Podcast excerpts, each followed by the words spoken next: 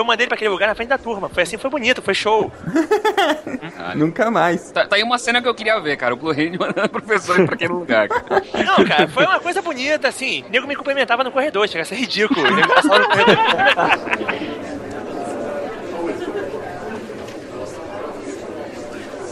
Assim, ó, eu vou te dizer que aquele ano eu trabalhava do tipo 6 da manhã às 10 da noite, cara. Isso aí é meu café da manhã, cara, pô.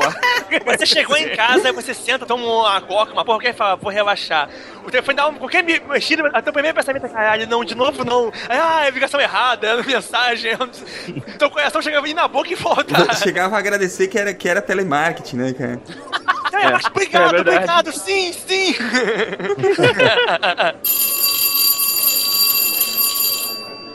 Bom, então vou lá, vou fazer a chamada aqui. Turma preparada pra chamada. Augusto, Opa, presente, professor. Caio, É, professor, o Caio não veio hoje, ele disse que ia fazer uma pesquisa de campo sobre estrelas cadentes.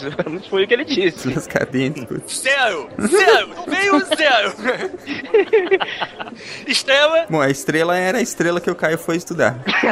Ah, mesmo assim zero também.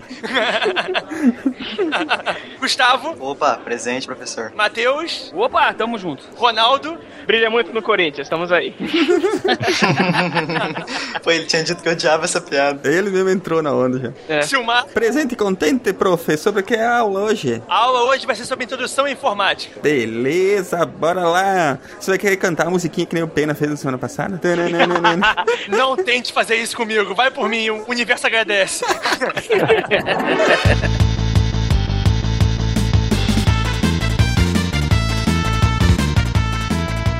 E aí pessoal, aqui é Silmar de Chapecó, Santa Catarina e só existem 10 tipos de pessoas no mundo. As que entendem código binário e as que não entendem. Ih, essa piada. Fraca, né? Fraquíssima! Fraquíssima. Quem fala é Matheus Gonçalves, diretamente de Atlanta. E hoje eu iniciei o dia com o meu software com 5 bugs, corrigi os 5, agora ele tem 35 bugs.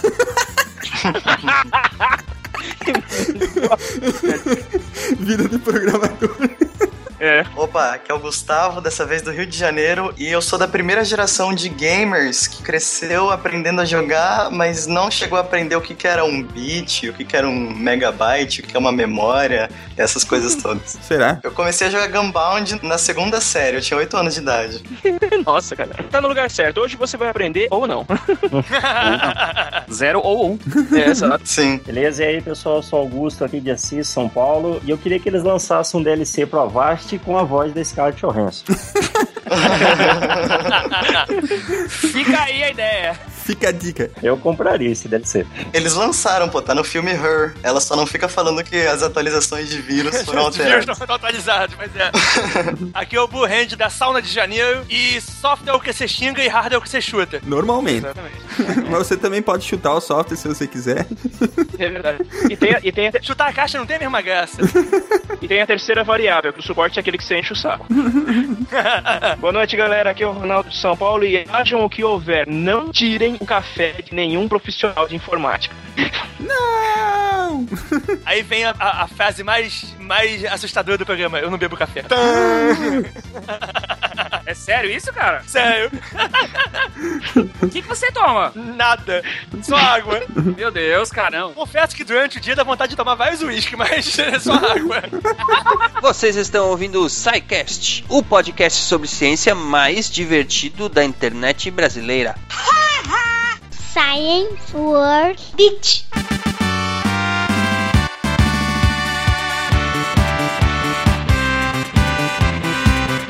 Muito bem, ouvintes do SciCast, bem-vindos à diretoria, a sessão de recadinhos do SciCast aqui no começo do programa. Apesar que eu acho que devia mudar o nome disso aqui pra Sala dos Professores. Diretoria fica meio autoritário. O que, que você acha, Estrela? Ah, mas era tão legal ser diretor.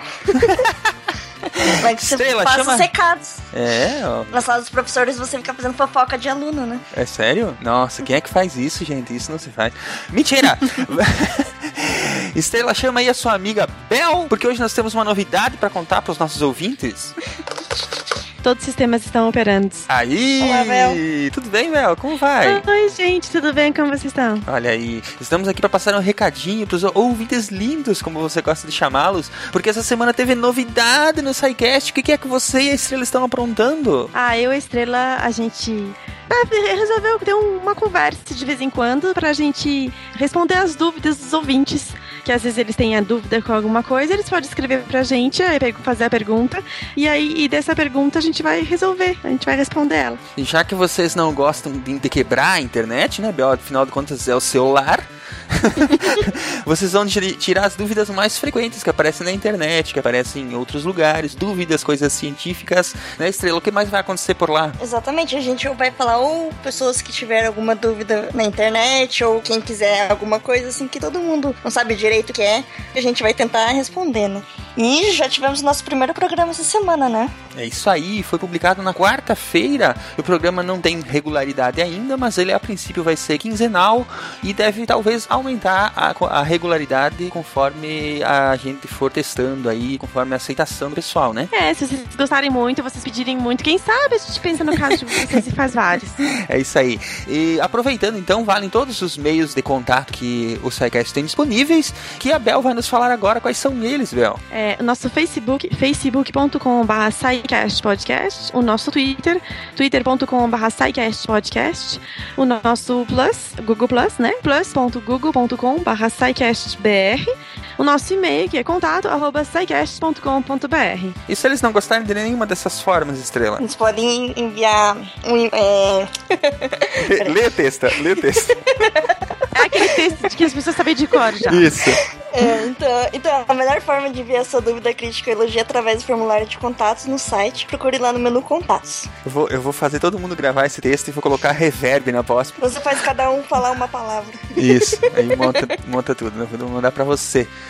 editar. então, 40 pessoas no e vale, vale todas essas formas. Vocês podem enviar aí as dúvidas pras meninas, pra ver se dá um, um responde aí. A proposta do programa é que ele seja mais rapidinho, mais direto, né? Só com as meninas brincando com vocês lá e explicando as coisas legais. E para que isso se torne mais regular, a gente precisa que vocês, além de prestigiarem a nova atração, contribuam com qualquer valor através do nosso formulário de doação. A gente aceita cartões de crédito, boletos bancários através do PagSeguro e do PayPal. Falando nisso, a gente tem que fazer um agradecimento, né, meninas? Agora vai ter dois programas, então cada um tem que fazer duas doações, né? Você gostou da ideia, Bel? Então. Além do pessoal ouvir 10 vezes cada programa em 10 computadores diferentes, agora eles têm que fazer duas doações, uma para cada programa. Tá certo isso? Ó, gente, vocês fazem o que vocês podem, né? Aquela coisa, a gente vai estar aceitando qualquer som, qualquer valor, mas dentro da, da, da- da vida de vocês, o que o coraçãozinho de vocês mandar. Bom, brincadeiras à parte, gente, vocês sabem que o SciCast, ele por enquanto não tem nenhuma forma de monetização. Os recursos que a gente recebe em doação são principalmente para custear os servidores, que são bem caros.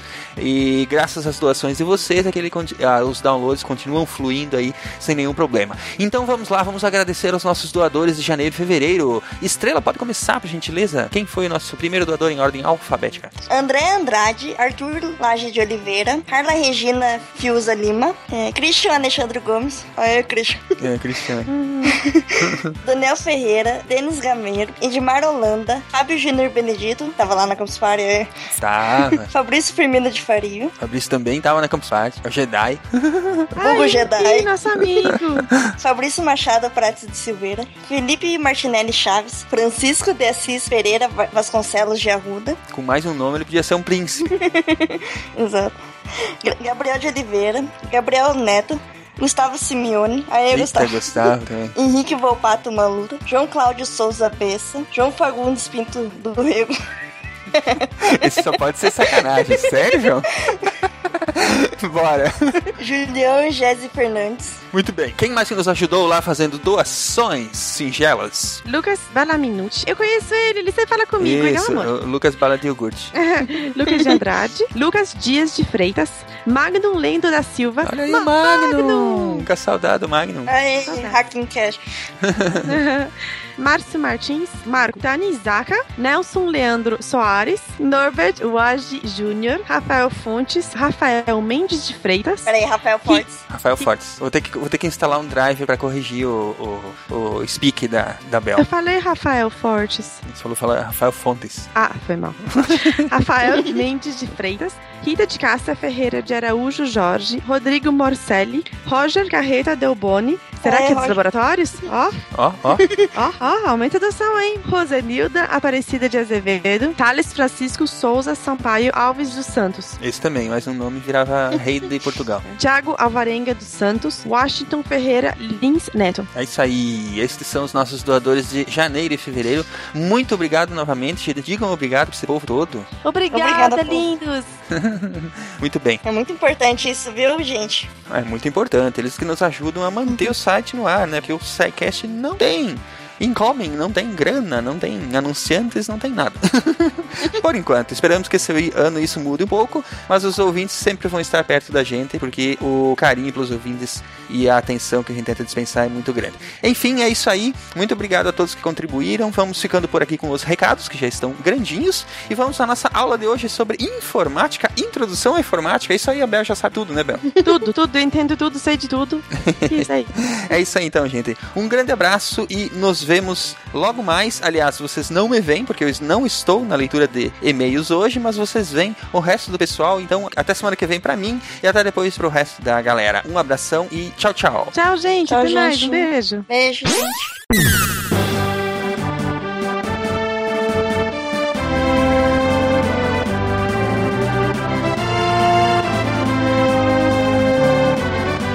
O futuro dos computadores. É Skynet? Quanto é que falta pro apocalipse das máquinas, afinal de contas? Ah, falta muito, cara. Falta muito. Até a, gente, até a gente conseguir colocar inteligência artificial a ponto de, uma, de um computador entender que ele ah, tem que ah, atacar a gente, ou ele tem que se, se revoltar contra a gente, vai demorar muito, cara. Vai demorar muito. Cara, falta muito ou não. Você pode pensar que ele pode não ser inteligente o suficiente pra perceber isso, mas ele pode ter só aquele bug de programação legal que manda ele soltar uma porra de um foguete quando alguma coisa de idiota acontece. ou, ou ele pode ser inteligente já o suficiente pra pensar em como atacar a gente e parecer burro e a gente achar que ele é burro, entendeu? Pois é. Na verdade, ele é inteligente já o suficiente, mas tá- ele tá disfarçando. É. Cara, o problema maior não é nem você, tipo, ensinar o computador a, a pensar como mais ou menos uma, uma mente humana. O maior desafio é você ensinar o computador a ele entender que ele é um computador, é fazer ele ser autoconsciente da, da situação dele. Tem inclusive umas áreas de estudo bem legais que, que estudam isso, né? Porque, tipo, pra gente, a- o ser humano, a consciência humana, né, é uma coisa muito complexa. Por exemplo, a gente tá fazendo um monte de coisa aqui e, e- e a gente não tem consciência disso, né? Nosso cérebro tá tratando, a tua mão tá mexendo, o teu pé tá se ajeitando, você tá coçando as costas, você tá falando, tudo ao mesmo tempo. Isso. E os teus olhos estão processando a linguagem, tudo isso. Imagina o despertar da consciência de uma máquina, como é que seria, né, cara? E a, a gente quer fazer isso numa máquina, uma parada que a gente não faz, não faz nem ideia como é que a gente, como é que a gente faz. Exatamente, a gente não tem ideia como é que o cérebro humano funciona e a gente quer ensinar uma máquina a ter consciência, né? Se a gente soubesse como é que a gente faz, não, no nosso no, no cérebro funciona assim. Aí você tentar, você podia tentar copiar, mas a gente tá, a gente tá tentando copiar um, um efeito que a gente não sabe o que, que causa. Exatamente. Uhum. É, tem, tem certas correntes que acham que nem dá pra fazer, mas estão estudando. Eu acho que não, eu acho que vai ser o estalo. Algum dia alguém vai falar, caralho, e se eu fizer isso? E aí.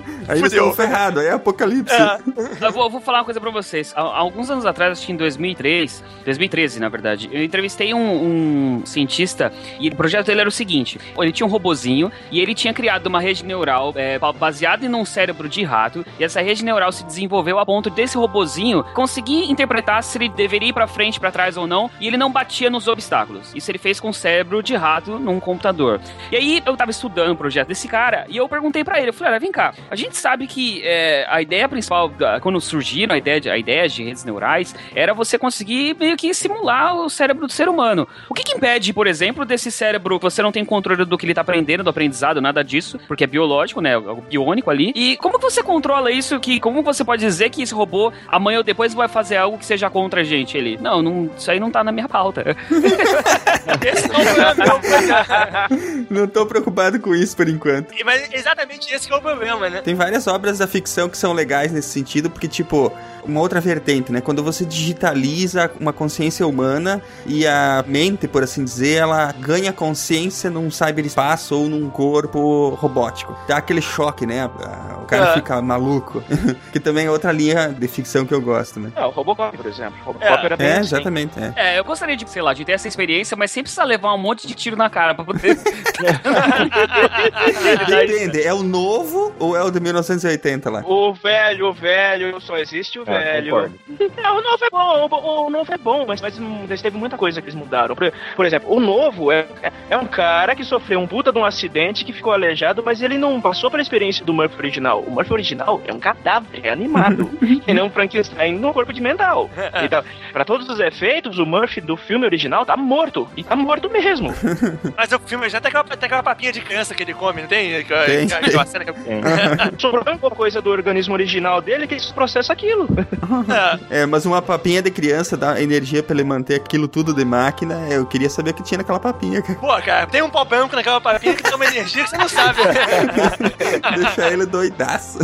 É, tinha um outro filme antigaço que também falava sobre esse negócio de, de máquinas autossuficientes. Eu acho que Colosso, uma coisa assim. Colossos, eu vi esse filme aí. Esse filme é foda, o final, é o final certo do filme. Pô, eles, eles essencialmente escravizam a humanidade. Bom, esse é o ponto. Pois é.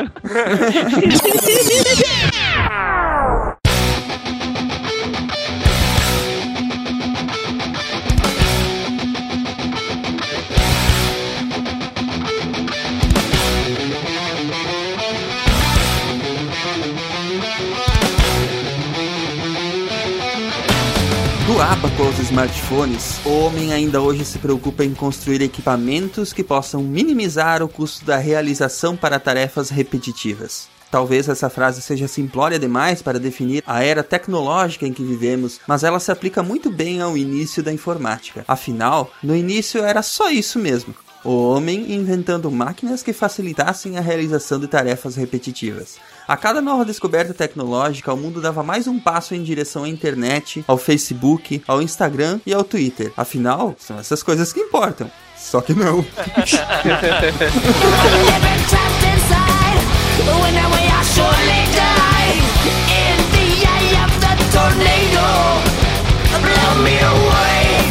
Ronaldo, então conta pra nós como é que foi que começou essa brincadeira toda. É, vamos lá. Primeiro o homem saiu das cavernas, daí inventou ali. A mamãe e o papai, quando eles se amam muito. Daí veio o monolito. É, veio o monolito e resolveu tudo. Só que assim, os computadores modernos, mais ou menos como a gente conhece, eles começaram a ser desenvolvidos no, durante o século XIX. Foi o, o Charles Babbage, que é considerado o pai da- do computador atual, que construiu em torno de 1930 o primeiro computador a- do mundo, né? A conhecida máquina diferencial. Mais ou menos 100 anos antes de um computador de fato se tornar realidade.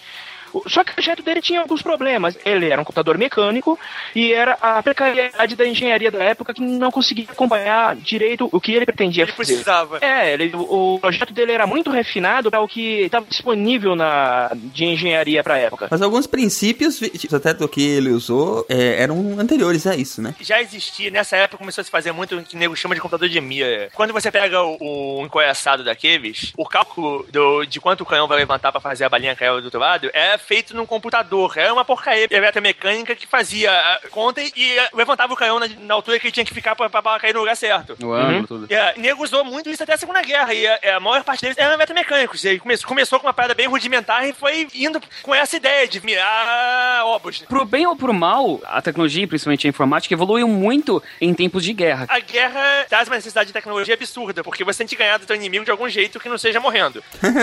Verdade. Vocês já viram aquelas tabelas de tiro de cálculo balístico que usavam na Primeira Guerra, cara? Já, já vi uma vez na, na internet. Cara, aquele negócio é bonito, mano. Basicamente, aqueles cálculos eram todos feitos nesses computadores eletromecânicos. Só que assim, o princípio mesmo do. as bases da informática vieram muito, é, são muito mais antigas. São as próprias bases matemáticas com o ábaco, né? E isso desde 2000 a.C. E, ve claro, veio avançando todas as, as, pesquisas e as evoluções da própria, do próprio pensamento matemático, mas o que dá para citar também de mais contemporâneo é o próprio princípio do que o Blaise Pascal pesquisou, né? Que ele inventou uma calculadora que trabalhava, né? Com uma coluna de unidades, uma coluna de dezenas. Ele chamou essa calculadora de Pascalina. Que modesto é. ele, né? e ela era mecânica também, né? Mecânica, era mecânica. A gente tá falando aqui de, sei lá, 1640 alguma coisa. 1642, exatamente, a data em que, em que o Pascal fez isso. E depois, por causa dessa colaboração para a história da informática, acabou que hoje em dia a gente tem uma linguagem chamada Pascal, né? Ela hoje não é muito, muito utilizada. Ela... Depende, tem sempre o Delphi matando alguém. É. Sempre, sempre tem. Verdade. É, é. Pô, na escola eu só aprendi que ele era 1 vezes 10 a quinta. Também. Triste, cara. Triste, triste. Bom, essa, essa máquina que o Babbage fez em, em 1822, ela era uma calculadora que, como o Ronaldo comentou antes, ela era uma máquina diferencial, né? E a função Isso. dela era calcular logaritmos, né? Uhum. Isso, exatamente. Foi feita exatamente para cálculos de logaritmos. Só que assim, ela era derivada de uma técnica de matemática abstrata, que era o método das diferenças, tanto que ela era chamada de máquina diferencial ou máquina de diferença. Só que, tipo, ele apresentou o projeto na Sociedade Real de Astronomia e com o incentivo da sociedade, ele continuou traba trabalhando no aperfeiçoamento da tal máquina. A parte da arquitetura lógica e da estrutura do, dos computadores que a gente tem hoje provém muito dos projetos que o Babbage desenvolveu na época. A organização estrutural ainda é basicamente a mesma, né? É, não mudou grande coisa. Registradores e tal, é, sim, é basicamente sim. a mesma coisa. Não consigo ler o nome do Babbage sem... Eu só consigo ler Baggins, cara. Eu só consigo lembrar do, do, do, do Baggins aqui. Não tem jeito, velho. Muito bem. Mas avançando na história, nós tivemos em 1940 uma mulher que foi muito importante tanto para a história da informática como, como para história das mulheres em si, né? Uhum. Ada Lovelace. O que, que ela fez, Matheus? Considerada até hoje a primeira programadora da história. Aliás, é, eu não tô falando da primeira mulher a programar dessa. Primeira pessoa a programar. E ela era, ela era muito respeitada no meio científico. Ela trocava cartas com outros cientistas, é, lia uns artigos assim bons e os outros liam os artigos dela também. Ela contra, né? Apesar dela ser uma nobre, ela era filha do Lord Byron, ela ela, ela era uma pessoa meio do contra, porque não era para ela perseguir carreira acadêmica. Mas o Lord Byron também é zoado, né? era. ela é filha justo de quem? Por isso que ela, que ela foi pra esse caminho. Ela, na verdade, por assim dizer, escreveu o software das máquinas, né? É, ela fez o software pra uma máquina que não existia. Exatamente, era uma máquina teórica e ela fez um software pra uma máquina teórica, né? Ela escreveu a linguagem que a máquina analítica ia fazer. Exatamente. A máquina analítica do É verdade. Inclusive, a gente vai deixar links aí na, no, no post porque o, o software que ela fez era, era um software, por assim dizer, genérico que poderia ser usado em qualquer tipo de computador, né? É bem interessante estudar a lógica que ela desenvolveu para isso. Ela ganhou uma linguagem de, em homenagem a ela chamada Ada, que é uma das coisas mais bizarras que existe no universo. Mas o pessoal que usa diz que é boa. é igual bom. Linux. É. Cara, é, é, é, é mais bizarro. Eu, eu confesso que é mais bizarro. Mm-hmm. Gente, avançando um pouco, a gente já, já tem outros desenvolvimentos aí, né? No início do século XX aí, porque já existiam os relés, né? O que, que seria um relé, Gustavo? Cara, um relé é uma coisa muito bonita também de ver no YouTube. é muito legal. É um dispositivo que entra nas calculadoras mecânicas e elétricas e ele é um dispositivo eletromecânico. É como se fosse um interruptor. Ele é um interruptor que você controla a velocidade. Só que ele funciona assim, com dois contatos. E aí tem uma bobina separada dele deles. Que aí, quando essa bobina é eletrizada, ela gira, gira, gira, gira, gira, tipo um resistor. Eu acho que ela é eletrificada. Isso, hein? é, isso. Pode ser Se também. você eletrifica ela, ela vira um imã e ela puxa uma pin em cima que fecha o contato da parte que você está controlando. E aí você fecha o outro circuito que você está controlando. É como se fosse uma mãozinha que fecha um interruptor. É, basicamente o que o relé permite é que você tenha dois estados possíveis. Isso, aberto e fechado. E vamos guardar bem isso em mente, né? Que são dois estados possíveis, porque toda a computação atual ela é baseada em matemática binária, né? Então, vamos guardar esse número aí, dois estados possíveis. Os russos desenvolveram uma matemática, uma matemática com três estados, fizeram uma máquina com isso, mas ninguém mais faz. Nem eles. Cada morreu nos anos 70. Na Rússia não é computador que é programado, é o computador que programa as pessoas, pois é. Eu programo. Exatamente. Em três é. estados. É. Diz, que, diz que essa máquina é foda e diz que a matemática por trás da parada permite resolver um monte de problemas que, que, que é difícil de fazer no binário. Mas eu tentei ler, achei uma viagem foda e desisti. Tava demais demais pra mim, tava demais pra mim. Eu comecei a ler e falei, não, tá, tá demais pra mim, tá? Eu sou burro, eu admito, sou Bom, basicamente os relés eles eram utilizados, né, para fazer calculadoras eletromecânicas, né? E claro, tinha, existiam ainda as calculadoras mecânicas e depois com o aperfeiçoamento do próprio conceito do relé, ah, houveram ou surgiram as calculadoras elétricas, né? Eram mais rápidas, Exatamente. faziam mais coisa, porque elas eram mais rápidas, né? acompanhou o próprio desenvolvimento, né? Conforme a gente foi usa- o- utilizando a eletricidade para diversos outros fins, deixou de ser um truque de, de mágica, né? Obrigado, Michael Faraday, por isso. Mas, ah, é bonito, não reclama. Aquele raiozinho ficou maneiro pra caramba. É, muito louco. sim, sim, é maneiro, mas tipo, mas foi, mas foi a pesquisa do Faraday que permitiu a gente usar a eletricidade, deixando de ser truque para ser prático. Então, a evolução das calculadoras de mecânicas para elétrica foi um passo natural. Bom, nessa época já, já era utilizado com alguma escala as válvulas, né? Que são mais conhecidas porque se usam em rádio e tal. E eu acho que até hoje tem rádios mais hipsters aí que usam válvulas ainda, né? Rádios não, toca-discos e tal, né? O pessoal usa muito válvula amplificador de guitarra porque o pessoal diz que o som fica melhor e realmente faz um som diferente por causa da distorção que, que ele causa quando tá acima do que devia estar. A distorção é diferente. Aham. E o pessoal usa muito pra rádio de alta potência porque até muito pouco tempo atrás não existiam drivers de potência capazes de segurar, por exemplo, uma emissora de TV. Então as emissoras de TV usam uma válvula gigante, gigante, que passa água por dentro, que é o que é o estágio final da transmissão deles. Você pensar, a Globo manda 20 megawatts de sinal. Você imagina um amplificador de 20 megawatts. É. Então, eu- ah, sobre isso, válvula, eu pensei que fosse alguma coisa que você só ia achar em equipamentos antigos, de, hip, de hipster e tal, mas recentemente eu fui comprar uma televisão nova e o cara tava tentando me empurrar um sistema de som, porque eu falei pra ele que eu gostava de música, né? Eu, eu- eu toco alguns instrumentos aqui em casa. E ele me levou pra uma salinha onde tinham os, os aparelhos de som, que era pra quem gosta de, de música assim. Era tudo valvulado e o preço dos negócios começava tipo em 5 mil dólares, cara.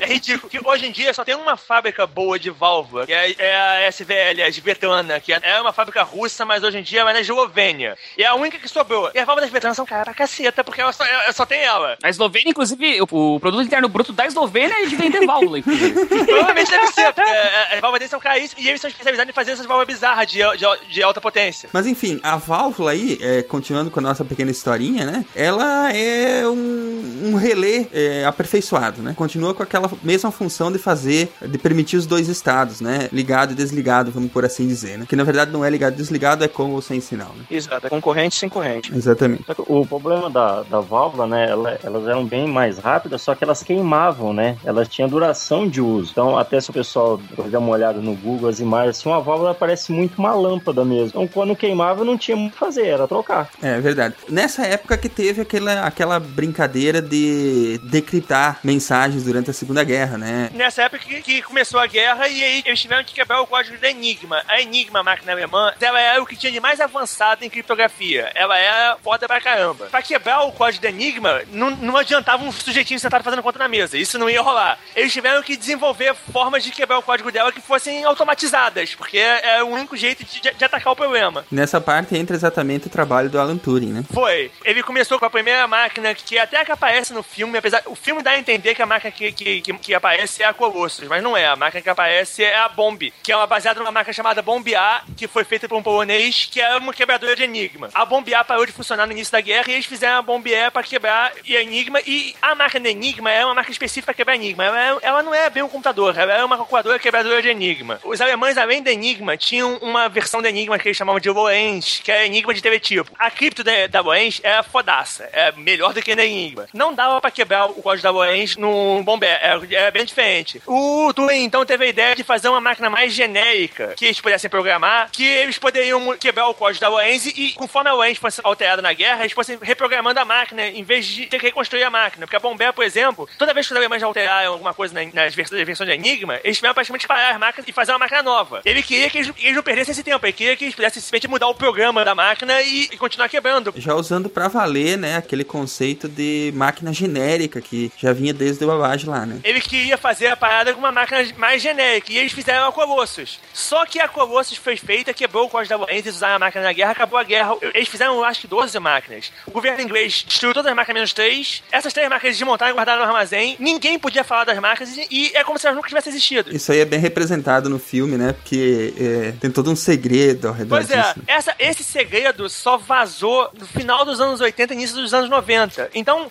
a gente aprendeu com o ENIAC, que foi o primeiro computador, tudo que ninguém que não participou do projeto nem sabia que existia o Colossus, que, que o nego quebrou. Nos anos 90, que os ingleses falaram, ó, você lembra do ENIAC? É, pois é, a gente fez antes.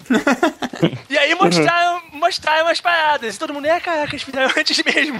Pra quem quiser ver isso, essa história um pouquinho mais de perto e tiver a oportunidade de ir lá no Museu da, da Ciência e Indústria de Chicago, eles estão com o submarino, o, o U-505, o 505, foi É. capturado pelos Estados Unidos em 44. E você tem a chance de ver as máquinas nazistas de Enigma na sua frente, o livro, as regras que os caras utilizavam. Eu vi uma enigma dessa no gabinete do Churchill e esse submarino merece a visita por um único detalhe. Foi o primeiro navio capturado pela Marinha Americana desde a Guerra de Independência. E o único. isso aí. Foda. É, Eles não capturaram mais nenhum outro depois. Só isso já, só isso já merece a visita. é muito bom. foda. Ei, É Matheus, muito olha aquele projeto de vídeo, hein? É, pois é, pois é. pois é.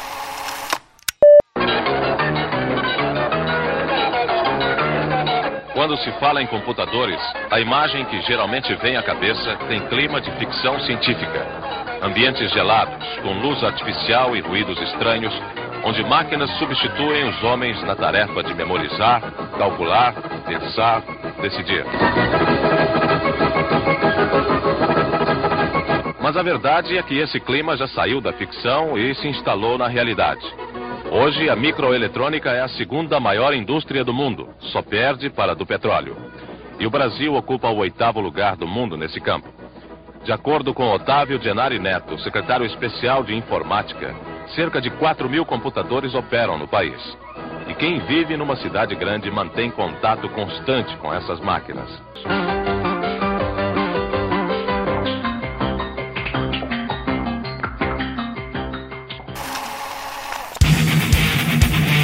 Mas e aí, como é que o ENIAC entra nessa brincadeira? Porque em 46 já tinha acabado a guerra, né? Já, mas como é que foi a parada? Os russos e o, o Ocidente se toleravam na guerra porque eles estavam precisando um do outro ali. Sem a Rússia, a Europa tava falando alemão já naquela época, não ia ser, não ia ser desde agora como tá começando. É verdade. É verdade. A Alemanha teria ganho a guerra, não tinha, não tinha coisa. Então, ele pensou, mas acabou a guerra, ficou aquela de assim, tudo bem, você precisa de você, mas agora eu não gosto muito de você, não. É. E aí começou oficialmente a Guerra Fria e começou o desenvolvimento de armas. Quando os russos explodiram a primeira bomba deles, então, aí surtou, né? A gente tá falando de que ano aqui, Blend? A guerra terminou em 45, os russos explodiram a primeira bomba dois anos depois. Então os russos explodiram a bomba em 47. Mas aí ó, o, o ENIAC, né, que até tu comentou antes que ele era considerado o primeiro É, eu considero o primeiro grande computador. computador, né? Ele tinha 18 mil válvulas, foi desenvolvido na Universidade da Pensilvânia, né? Basicamente, ele ocupava prédios. Não, ele era um prédio, cara. Ele é um prédio, ele é uma parada absurda. Isso. 30 toneladas, gente. E qual que era a capacidade dele? Ah, um relógio de pulso hoje em dia deve ser mais foda do que ele. Sabe aquele relógio calculador que você usava nos anos 80? Não, não, esse aí é muito mais. Tô falando um relógio de pulso normal mesmo, daquele só que muito, tem hora, dia e dia de semana. Ele fazia 5 mil somas por segundo, era a capacidade dele. Pô, é bastante, cara. Um prédio, cara, pra fazer isso? Ah, mas. Mano, em 46, porra! 46, é. Ah, ah, o- se eu não me engano, o conceito de bug, ele, ele foi meio que criado com o ENIAC, não foi? Foi, mas era bem ao pé da letra mesmo, né? Porque tinha, é- é meio uma entravam os piadinha. bichos no meio da máquina e aí eles diziam que tinha um bug, porque o bicho tinha, sei lá, in- interrompido um contato, um negócio, aí que ficou o bug. A válvula são várias lâmpadazinhas. Numa sala com várias lâmpadazinhas com calor do caceta, tá, obviamente atraía bicho, né? As salas eram refrigeradas, mas o pessoal entrava. Então os nego tirou mais uma vez o bichinho colado da máquina. Foi daí que surgiu a, a parada do bug. Era rato, era mariposa, entendeu? Pois é. Esse tipo de bicho. E o jeito que a máquina era montada também era uma parada bem antiga. Se você for ver como é que o É o que se tinha de máquina desse tipo na época era a estação telefônica. Então os caras usavam um rack de estação telefônica. Você repara que a máquina inteira é aberta, né? Uma- na frente e atrás. É, uma- é uma- um monte de fio na frente e um monte de fio atrás. Não é um- uma parada fechada como a gente pensa numa máquina hoje em dia, que é uma caixa fechada. A parada é praticamente exposta. Sim, eram paredes e paredes, né? E, e armários e armários de coisas, né? Exato. Sim, válvula, conector. É uma parada que atraía bicho, porque é uma parada de. É um, é um ninho de rato, né? É, literalmente. Se duvidar, tinha rato mesmo, né? É. Verdade. Certeza. Aí a grande evolução disso aí foi o Univac, que foi feito é, nos Estados Unidos, né? E na Inglaterra. E tinha a impressionante capacidade de 100 mil cálculos por segundo. A principal diferença pro Univac é que o ENIAC ele era programado puxando. o- É, é igual um painel de telefone. Você puxava aqueles cabinhos de, de telefonista e ia, ia fazer. O ENIAC não, o ENIAC ele tinha programa. Você carregava o programa nele, O Univac. o Univac. e, ele, e ele rodava o programa que também era um software, não era um monte de painelzinho puxado. A coisa foi meio, foi meio que evoluindo junto, né? Software e hardware, Foi, né? Pois é, é. Porque a- a- essas máquinas todas eram um one-off, né? O cara fazia um, o, a- o processador da máquina, que é, no caso do ENIAC eram andares e andares de coisa, e a linguagem pra programar ele, tudo é de acordo com aquele processador, né? O cara inventou o processador, e você fazia a linguagem pra ele, é tudo, é tudo uma coisa só. Conforme as máquinas foram se tornando mais genéricas, o software também foi se, se tornando mais genérico, né? É, porque se percebeu que você tava toda hora re- reinventando a roda, né? É. Isso, inclusive, merece da gente uma boa revisão histórica sobre o desenvolvimento de software, porque tem toda aquela coisa da invenção dos paradigmas, né? Das mudanças dos paradigmas de, de programação, né? De, principalmente, por exemplo, de, de sistemas operacionais, de divisão de, de tarefas. Aí, eu- camadas, eu- né, É, de- camadas, um monte de coisa que é bem interessante a gente falar, mas a gente vai deixar para um outro momento.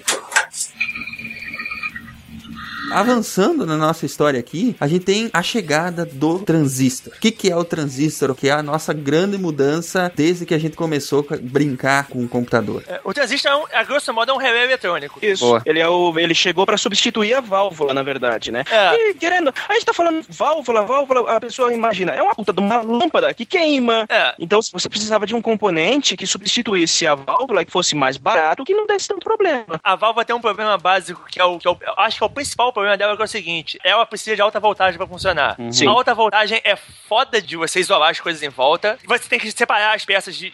As peças têm que ter uma separação maior, porque senão você faz forma arco voltaico entre as peças. E é complicado de, de manter, é complicado de fazer manutenção. Você bota a vida de todo mundo em risco quando o cara. O cara você não pode meter a mão numa parada valvulada com ela ligada, você vai morrer. Claro. O transistor baixa a- absurdamente a voltagem que você precisa para fazer o circuito funcionar. Então, com isso, baixa, baixa o calor, baixa o perigo e te permite botar uma parada com uma densidade, te permite fazer uma densidade de máquina bem maior, porque você consegue a- aproximar as peças. Tanto que as principais coisas que o transistor trouxe pros computadores foi exatamente a diminuição do tamanho, a diminuição do consumo elétrico, né? E, É. e a possibilidade de colocar muito mais poder computacional dentro de um chip, né? Mas a gente já chega lá. Atualmente, é, a gente ouve muito, ah, Vale do Silício e tal, que a maioria dos componentes, a maioria não, os componentes, transistores, né, todos eles são feitos de silício. O silício, ele é muito bom para esse fim, só que ele tem um problema, ele tem que ser incrivelmente puro, tem que ser muito puro. E naquela época ali, mais ou menos nos meados do, do século 20, eles não tinham essa tecnologia para purificação do silício. Então o que que era usado? Era usado o germânico, né? O germânico ele é quase ali chegando perto do silício para fazer os transistores, né? A-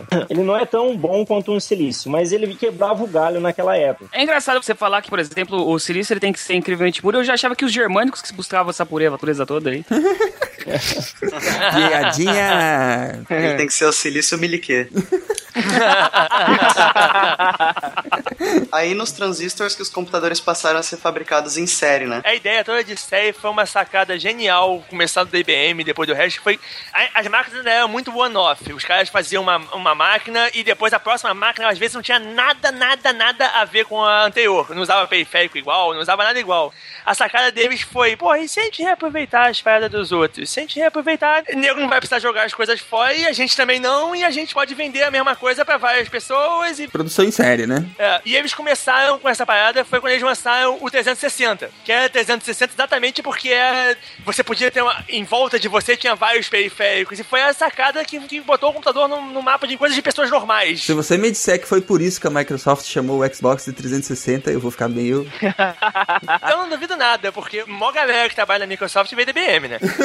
Pô, então peraí. Ele passou a ser fabricado em séries em dois sentidos. No sentido de que, tipo, tinha uma linha que era o ZX1, ZX2, ZX3. É. E ele também passou a ser fabricado em série no sentido de produção em massa, de Fordismo, de distribuir pra todo mundo. Pois é, é, As máquinas, elas eram evoluções do mesmo design. Tipo, você não tinha a máquina porcaria e a máquina superpower, não eram totalmente diferentes. A máquina superpower eram várias máquinas porcaria misturadas, sabe? Ou, ou era uma máquina porcaria com várias coisas adicionais que deixavam uma superpower. Então, os caras começaram a, a fazer as máquinas assim, que você, que você podia fazer uma série mesmo de máquinas e ir pra um cliente, você podia falar pra ele, ó, o cliente, ah, minha máquina não tá aguentando. Ah, se não tá aguentando, a gente pode tirar essa aqui e botar essa outra no lugar e sem mudar mais nada. Uhum. O cara continuava rodando o software e os programas dele normalmente, só eles estavam colocando mais poder computacional, né? Essa época, se não me engano, eles já tinham começado a criar microprocessadores ou processadores que tinham já uma série de comandos pré-estabelecidos, vamos dizer assim, para ficar mais fácil de entender. Eles começaram com uma parada que eles chamam de VLSI. Primeiro eles começaram, a CPU mesmo é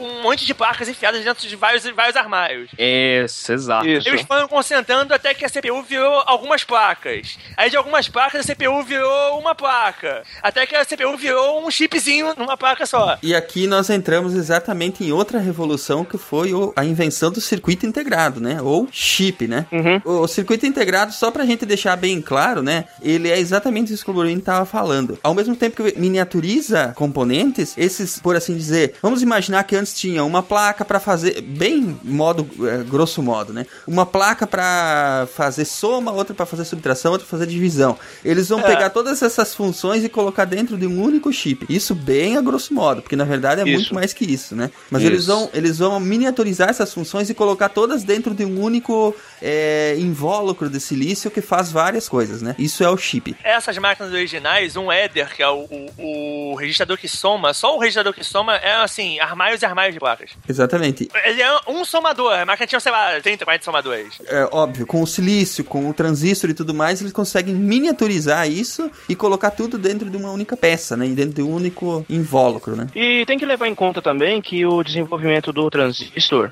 foi muito importante para a miniaturização dos computadores em si. Que agora a gente não estava mais falando de máquinas gigantescas que ocupavam prédios inteiros, eram só computadores que ocupavam armários, né? Que, que, que eram até certo ponto portáteis, né? dava pra você levar numa empilhadeira e ir num, num, num, avião, por exemplo. Já dava pra você transportar. Bom, a, aqui nós então, só para deixar bem marcado, né, a invenção do chip e o início da escala desses chips, né? Que eh, aqui a gente passa por várias tecnologias, SSI, MSI, LSI e por fim VLSI, que são exatamente, se referem exatamente à miniaturização e cada vez mais à integração de funções e de sistemas dentro dos, desse mesmo chip, né? Isso, de sistemas e comandos e funções dentro desse mesmo chip. Com um mini computador doméstico, uma pessoa pode organizar o orçamento familiar, controlar todas as contas e o estoque da dispensa, estudar, criar jogos e brincadeiras e, como diz o engenheiro José Roberto Trindade, que tem um desses aparelhos em casa, até arquivar receitas de bolo. Então era só colocar, pedir o número da receita, a receita apareceria na tela. Você colocaria o número de pessoas e daria a quantidade exata para se fazer para duas pessoas, ou para dez, ou para cem, a quantidade que você colocar sem maiores cálculos. É só colocar no teclado quantas pessoas imediatamente aparecem.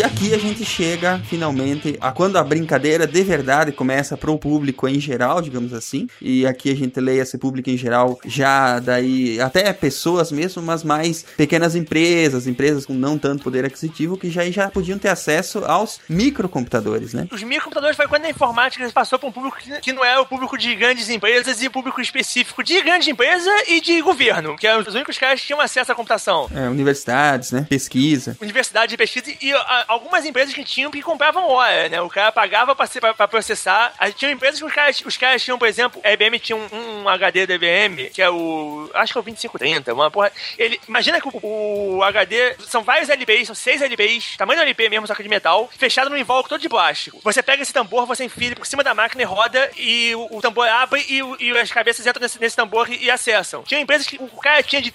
O TI dele eram três ou quatro gavetas dessa. Ele comprava hora no CPDs, ele chegava lá, enfiava esse tambor, processava o negócio dele, imprimia os relatórios, não sei o que, e tirava o tambor e levava de volta pra empresa.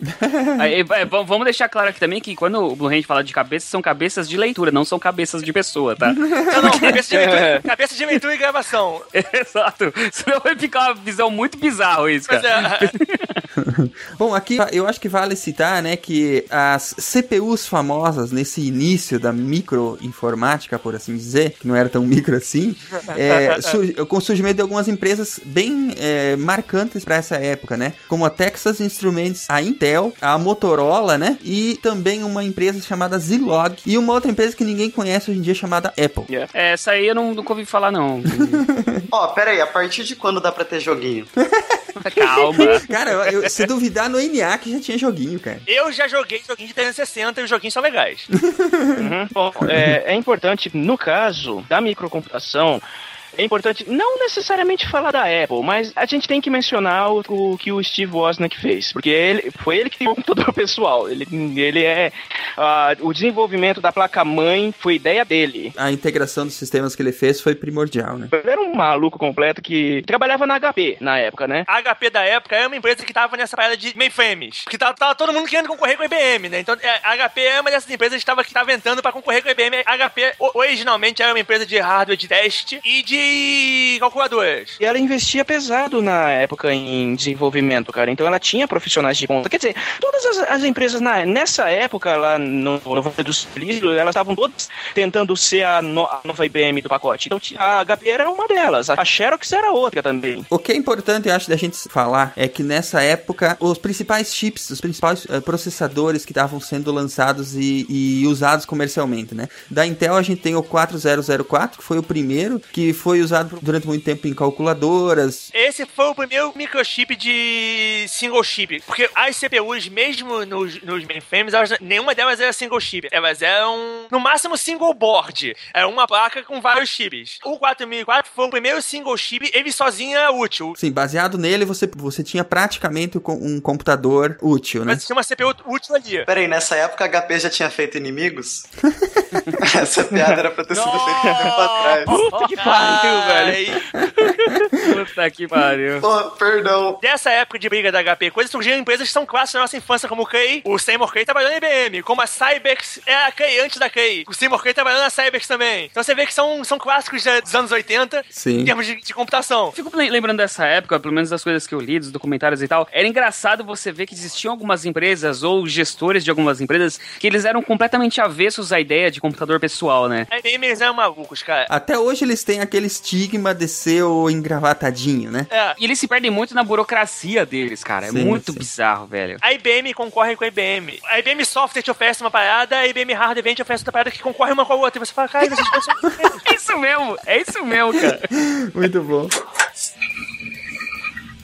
Bom, eu acho que antes de avançar aqui, a gente tem que citar coisas clássicas como o processador 8080 da Intel, né? Que foi usado nos primeiros microcomputadores. O MC 6800 da Motorola. O 6502 também, que é da Motorola, que foi usado no primeiro Apple.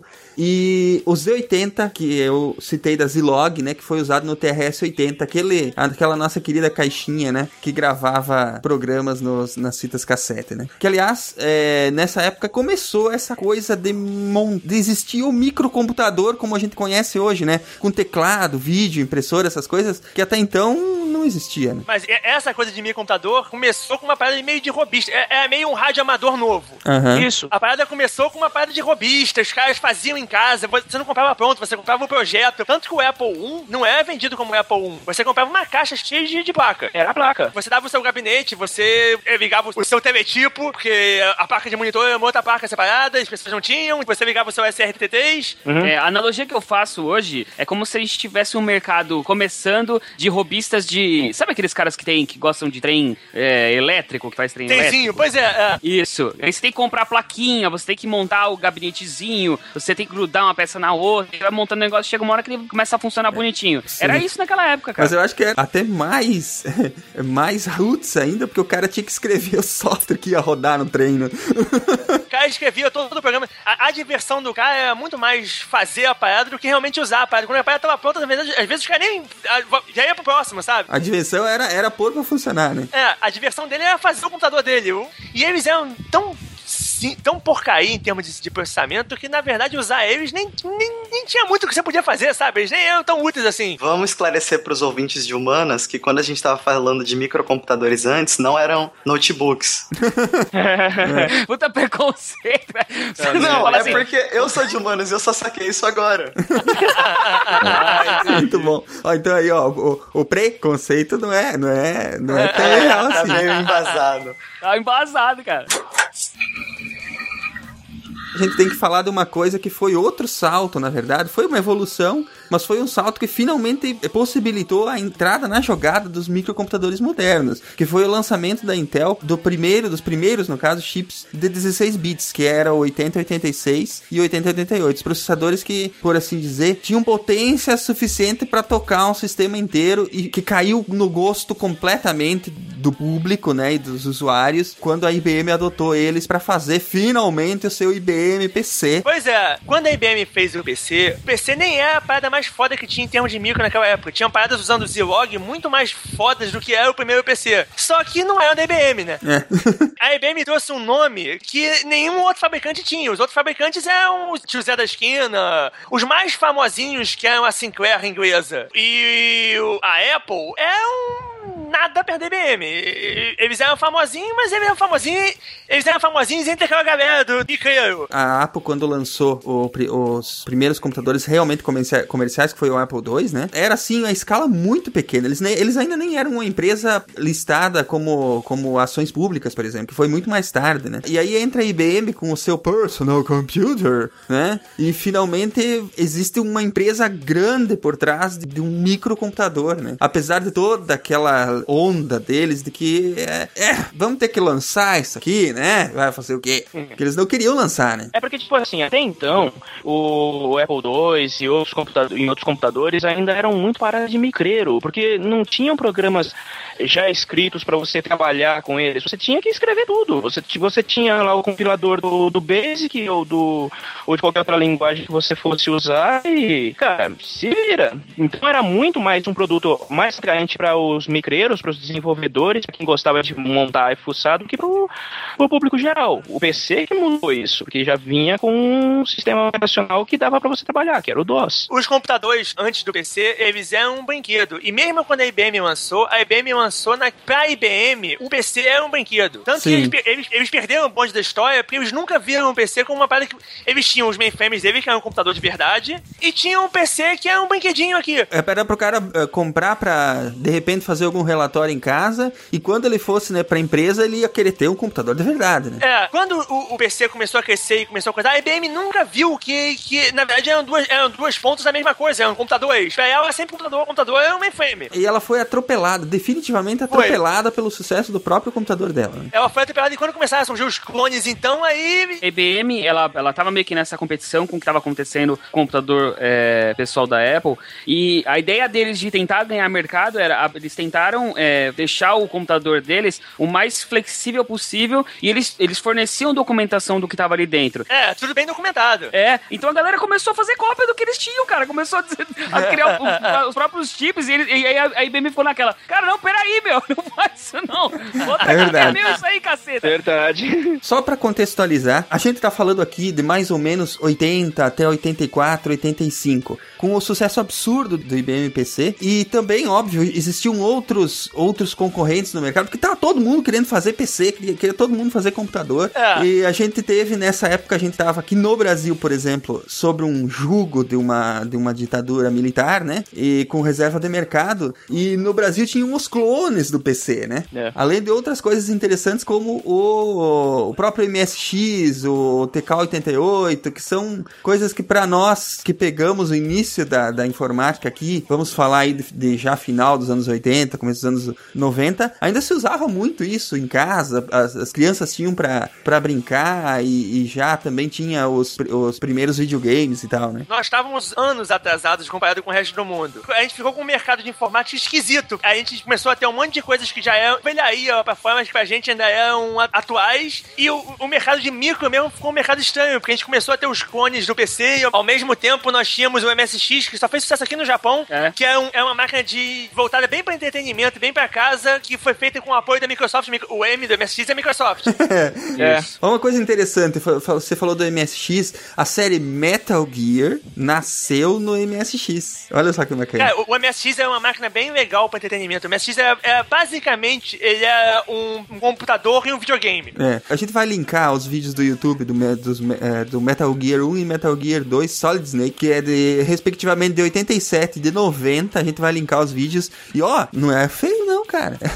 O Mega Drive original, o, o Me- o Mega Drive é o MSX. Só que o Mega Drive só, joga, só roda joguinho. Mas a, a- interna, o que, que é a máquina, é a mesma coisa. É o mesmo Z80, é o, é o mesmo chip de, de síntese FM, é, o mesmo, é a mesma placa de vídeo, que é o chip de vídeo. É a mesma coisa. O projeto é o mesmo, praticamente. Tanto que diz a lenda que se você pegar o cartucho do Mega Drive e botar ele de cabeça pra baixo no MSX, ele, ele, ele, ele não entra pelos pininhos, mas a, a pinagem fica certa. Diz, diz a lenda não, diz a lenda não. Eu já fiz isso, ligar e funciona. Não, é porque eu também, eu também fiz, mas eu, eu também fiz, mas eu não queria falar. Se você tirar ele da caixa, ele, ele entra no slot. Se você enfiar ele de cabeça abaixo da máquina, ele, ele, ele funciona e você pode jogar. É isso aí. Caraca. Muito bom. É, cara. Eu também fiz isso quando eu era criança, mas eu não queria falar pra não ficar tão. Ah, porra! Tá em casa, velho. Aqui você pode, aqui pode. De acordo com o diretor do Centro de Processamento de Dados do Estado de São Paulo, o computador já está entrando nas casas Os brasileiras. microcomputadores podem também ser uma forma de distrair as crianças, mesmo os adultos, já que são programáveis para realizar jogos e brincadeiras. Os preços variam de 100 mil a 6 milhões de cruzeiros.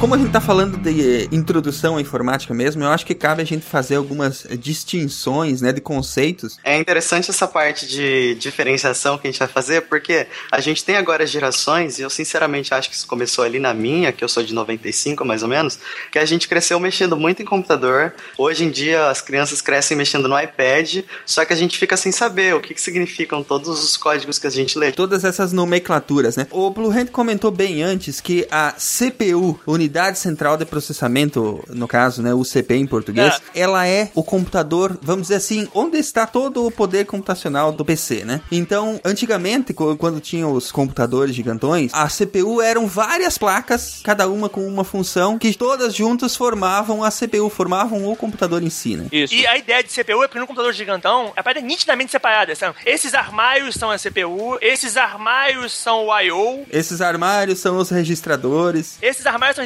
esses armários aqui são os armários que controlam os terminais dos, dos usuários, esses armários aqui são os, são os, os modems. É uma coisa bem nítida. Você olhava, você entrava numa sala e você via, ah, aqui é uma CPU, aqui é um modem. Exatamente. Com, com a, mini- a miniaturização e a, e a criação dos chips que nós comentamos antes, né? É que começou essa, essa confusão. Porque CPU não é um microprocessador, por incrível que Não. pareça, né? Não, não é. A CPU, vamos dizer assim, é o sistema completo. Ele, ele tem todo o, o esquema dele que vai, vai ser responsável pela entrada, o processamento e a saída do, da, da brincadeira. Então, é, é importante ter essa diferenciação, porque, ah, como, como você mesmo comentou, comentou bem, ah, Gustavo, hoje a pessoa tá mexendo no, no, no iPad e ela não, não precisa pensar nisso. É. Mas ali de, dentro existe. é, O iPad é uma CPU, ele tem a própria CPU. Ele É. tem o sistema de entrada, o sistema de processamento e saída dele, né? Então a gente pode deixar marcado aqui essa diferenciação, né, entre a CPU e o microprocessador. É. Microprocessador, apesar de ter vários sistemas, digamos assim, integrados ali dentro daquele chip, que é o chip principal de processamento da CPU, ele ainda assim depende de outras coisas, né? Tem mais coisas que, que, que ele precisa pra ele, pra ele ser uma CPU completa. Exatamente. Então acho que é importante a gente frisar isso.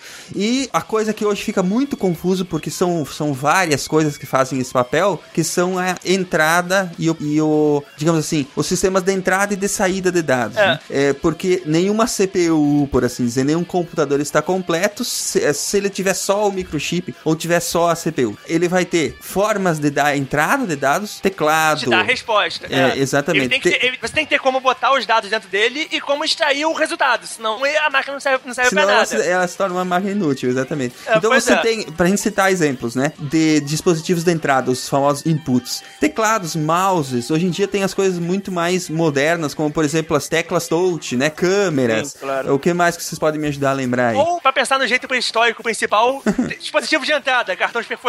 É, também, olha aí, também Dispositivo existe de saída, impressora. É. Impressora. E ou o próprio vídeo, né? E hoje o próprio, a própria tela do celular ou tablet, né? Ou até o cartão perfurado de novo, porque essas, as marcas que vêm cartão perfurado perfuram também. São é as duas coisas, tanto de entrada quanto de saída. Como assim ou é o próprio modem, né? É. Que é que ele tan- tanto recebe dados quanto ele transmite dados. Ele é um canal de, de transmissão de dados, digamos assim, de comunicação. E, e hoje em dia é engraçado porque a gente sempre vê a tela como um, um- um dispositivo de saída de dados, e hoje em dia, com o recurso de, de, de touchscreen, a tela também é um, um dispositivo de entrada. Também é um de input, pois é. Vai- As, as coisas vão se confundindo conforme a- os conceitos vão sendo aperfeiçoados, né? É.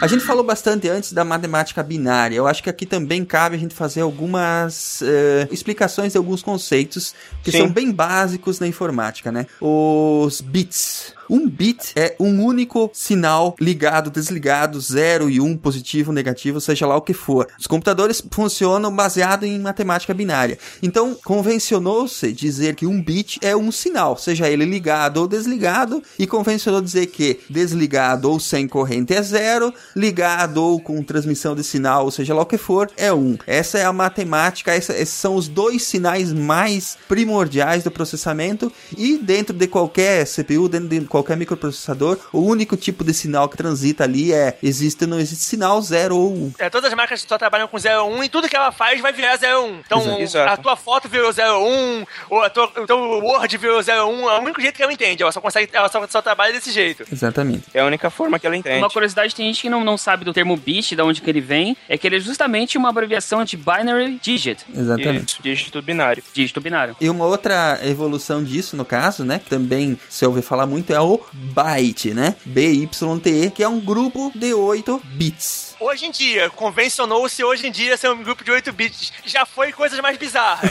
Já foi, né? Bizarro. Mas o que é usado hoje é exatamente o grupo de 8 bits, né? Que pode representar valores de 0 a 255 e que normalmente um byte representa um caractere qualquer em uma tabela especial que a gente chama de tabela ASCII. ASCII. Olha só, para deixar menos estranho essa coisa de um sistema binário de números, é, a gente pode deixar claro que o nosso sistema é decimal, de base 10, porque a gente herdou ele assim dos indo-arábicos. Se a gente for brincar lá com os próprios princípios da matemática, a gente pode ter matemática em qual, com qualquer base. Sim, teve povos que usaram sistema de 12 números, de 5 e até de 20. Tanto que a computação mesmo usa, usa a base 16. Exato, ela tem o hexadecimal que é 16. Pra quem não entende, por exemplo, mas como assim você poderia na base de matemática e tal, tal? Imagina o seguinte, no- com a base decimal a gente tem, a, a gente vai de 0 a 10, de 0 a 9, é, mais 1 é 0 e vai 1. Então vira 10 e você continua contando. Na base binário seria mais ou menos a mesma coisa, só que você faz 0, 0 mais 1, 1, 1 mais 1 é 0 e vai 1, você não passa pra 2, entendeu? É a mesma coisa. Exato. Exatamente, essa é a base da, da matemática binária, né? E só deixando claro, né? Então, temos o, o bit, que vem de binary digit, e temos o byte, que vem de binary term, ou term, né? Que, que representa um conjunto de 8 bits. As máquinas modernas todas trabalham com, com, esses- com essas duas unidades. Enfim, um pouquinho de história sobre a matemática binária é que ela foi definida pela primeira vez é, no século 3 a.C., né, por um matemático indiano chamado Pingala, e- em que ele escreveu os números de 1 a 8 na sua forma binária. Depois isso foi a- aperfeiçoado pelos chineses e até chegar em um cara chamado George Boole, que definiu a álgebra booleana baseada em Isso. matemática binária, que é outra coisa importantíssima para os microprocessadores modernos, né? É isso, aí. É porque ele eh, desenvolveu aquela base de verdadeiro e falso, ligado e desligado, que é a base que é o que os entendem, né? Exatamente. Bom, nós já falamos que existem vários tipos de bases, não convém aqui a gente falar como é que transforma de uma para outra, mas para quem gosta de referência pop, no Futurama tem várias piadas com um código binário. Sim, tem.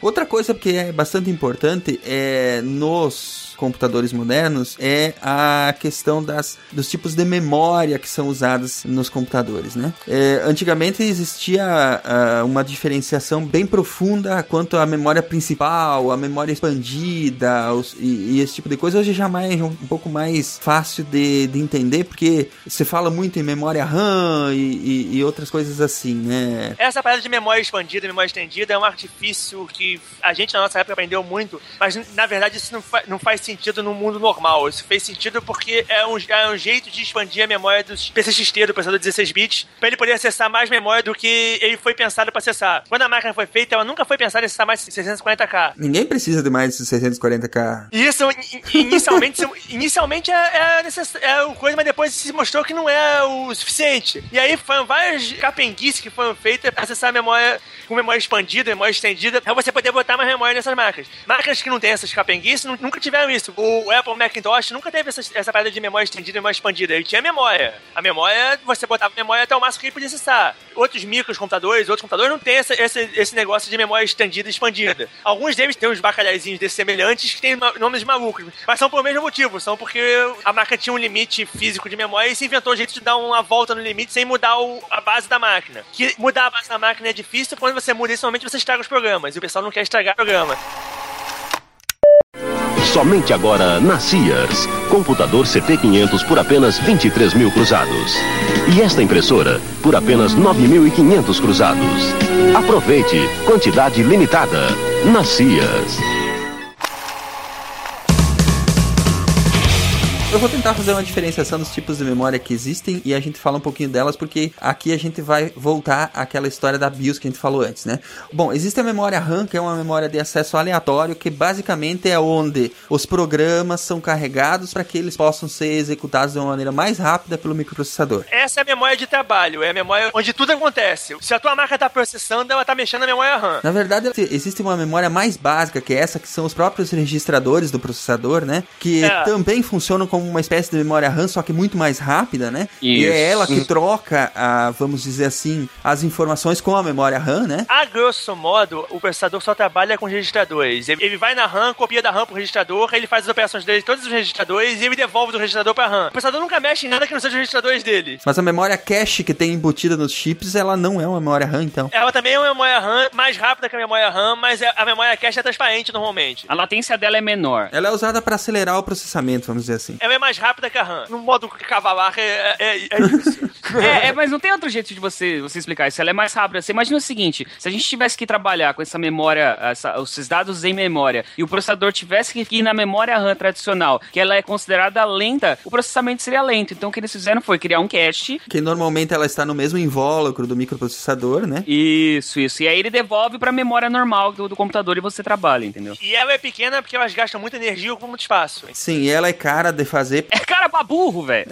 ela é cara de fazer porque ela tá na mesma pastilha de silício, né? Pois é, e ela ocupa espaço do cacete. Então a troca que o cara tem que fazer é o seguinte: quanto mais memória ele bota no chip, menos espaço sobra para ele botar outras coisas no chip. Então ele troca. Eu posso botar unidade de, de somar, por exemplo, ou eu posso botar memória. Uhum. Se eu botar, se eu tochar de memória, eu vou ter que diminuir as unidades de somar. Então vai, vai ter um monte de memória, mas vai, não vou conseguir usar essa memória toda porque não vai ter galera pra somar o suficiente. Bom, a arquitetura de um processador é um capítulo bem à parte, né? Uma pois coisa é. que daria, daria um, dá um programa assim, se a gente for a fundo nisso, dá um programa sensacional.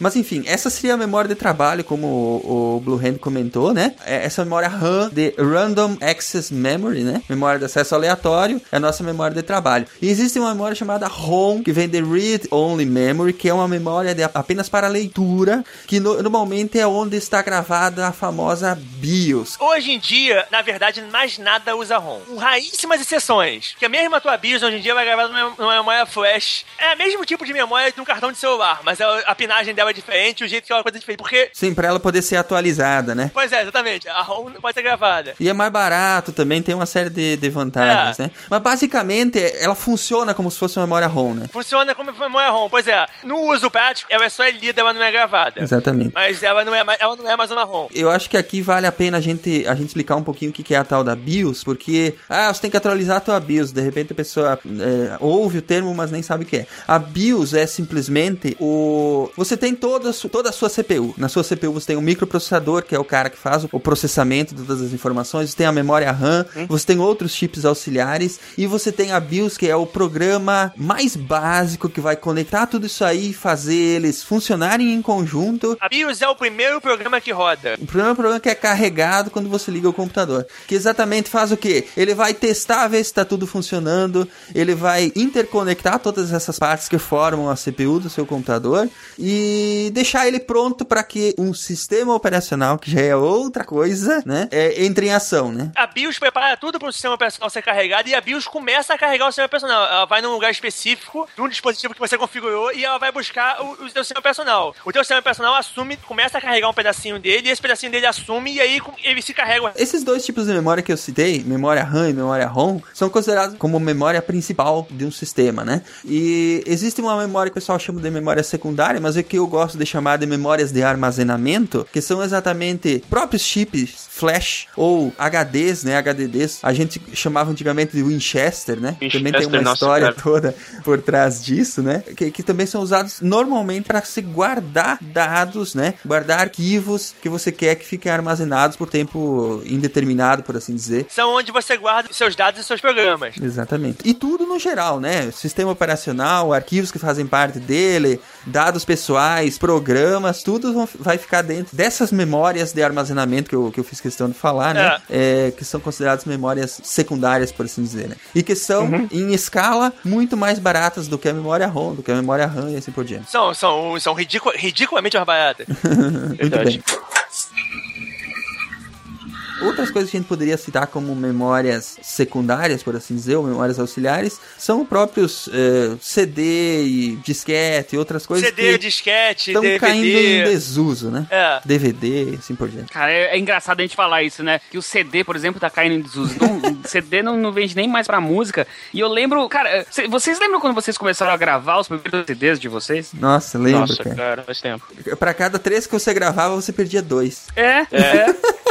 E hoje em dia, quem, quem grava CD, cara? Sim. Pra quê, sabe? Quem grava CD, quem grava DVD? Quem se importa que existe mídia ótica, cara? Ninguém se importa. Eu me lembro de gravar CD que o CD custava 30 reais. É, é. Você botava ele na máquina, todo mundo parava de respirar em volta da máquina e ficava, não, morre não, morre não, morre não, morre não, morre não, morre uma hora inteira pra Uma gravar aquela inteira. jossa, cara. E aí no, no final você mexia o mouse e via que o ponteiro tava travado, a máquina tinha travado e você tinha perdido 20 reais. Nossa senhora, é verdade, cara. E a gente confiava nessas coisas pra fazer backup, imaginem isso, cara. Pois é. É, você vê como é que a gente era louco. Eu fui ter gravador de DVD bem depois do que já era normal, porque eu, eu gravava meu backup sempre em fita, eu sempre fui maluco. Não, você foi o mais certo, porra. Os seus backups de fita estão mais vivos do que os, os nossos que a gente gravou em As DVD. fitinhas, fitinhas DAT, tu ainda deve usar isso, não, Blu-ray? E mainframe não usa muito isso ainda? Tem muita fita, eu tenho DAT, tenho LTO em casa, tenho DAT, Ó, tenho... ó, velho.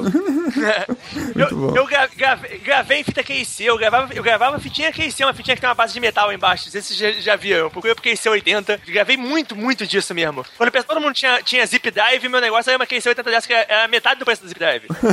Da Zip Drive também era um Sim, negócio, Zip né? Drive também foi uma moda inacreditável, cara. Vocês lembram que tinha um que você ligava na porta na, na porta da impressora, na porta... é Serial. Paralela. Não, Na não. porta paralela. A porta paralela. É. Era, era demais aquilo, cara. É, cara. Gente, era um disquete que cabia 100 mega, gente. 100 megas, cara! que Dava pra gravar um monte de coisa que eu tinha. Tinha um concorrente que chamava Spark Drive, que era um disquete de 1 GB, mas esse era bem menos conhecido. Agora, ô Blue Hand, quando é, que, quando é que você vai lançar uma campanha no Kickstarter pra fazer o seu, o seu museu de tecnologia, cara?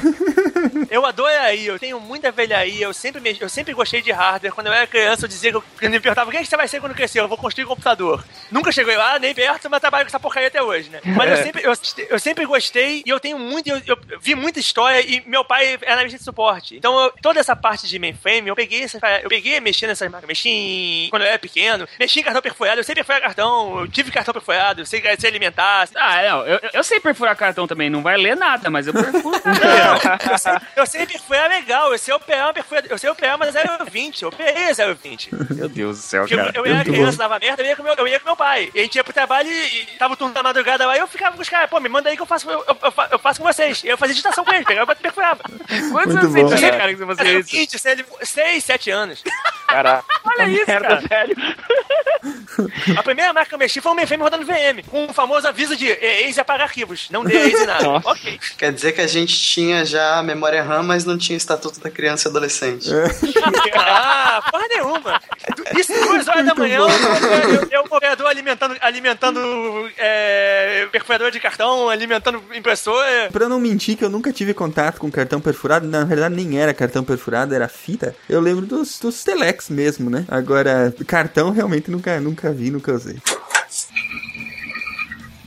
Eu acho que aqui a gente já tá avançando, né? A gente chega num ponto em que é interessante falar sobre o conceito de arquivo dentro de um computador, né? Um arquivo, ele é uma forma de armazenar uma informação de uma maneira lógica dentro do dispositivo de arma- de armazenamento. Um arquivo pode ser desde um documento até um programa, até uma foto, tudo isso são arquivos. E eles são organizados dessa forma porque é, lá no dispositivo de armazenamento, que normalmente é magnético ou pode ter outras formas, formas também, mas normalmente é magnético.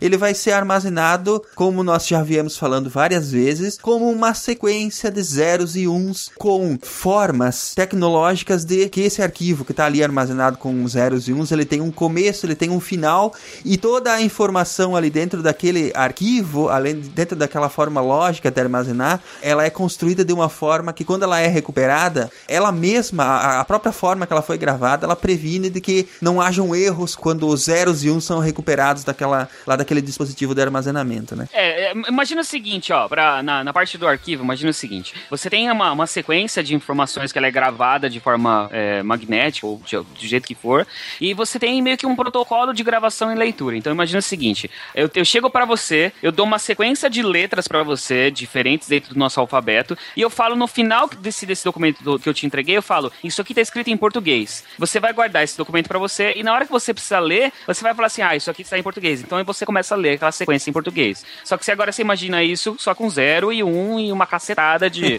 de outros fatores, É. né, de tecnologia. Mas é Exatamente. basicamente isso aí. Eu enxergo isso com uma analogia também, só que eu não sei se é certa. Eu enxergava o arquivo como uma analogia química, assim, tipo, os átomos que formam as moléculas que formam a substância, sabe? Tá perto, tá eu pensava perto. que um arquivo era, tipo, um conjunto de números que viram uns dados, que um conjunto de dados vira, sei lá, uma, um pixel, um conjunto de pixel vira uma letrinha. Tu tá perto porque a analogia é em camadas, assim mesmo. Só que É? depois eu vou, eu vou tentar explicar depois de uma forma que, que é, é mais, é, digamos assim, informática, né? Mais, mais Uhum. computacional. E, e eu acho que vai ficar um pouco mais claro. Quem tem microcomputador já pode se utilizar do correio eletrônico, um programa que já existe há quatro anos e é bem pouco conhecido. Através dele você pode trocar informações, ter acesso à correspondência, aos classificados, fazer negócios e até arrumar um bom caso de amor. Quem começa a lidar com computadores, na maioria das vezes, acaba se tornando um fã do vídeo, do teclado e dos programas. Mas, dentro dos serviços oferecidos pelos micros, existe um que ainda é pouco conhecido e que está se tornando um grande hobby em São Paulo: o correio eletrônico. Now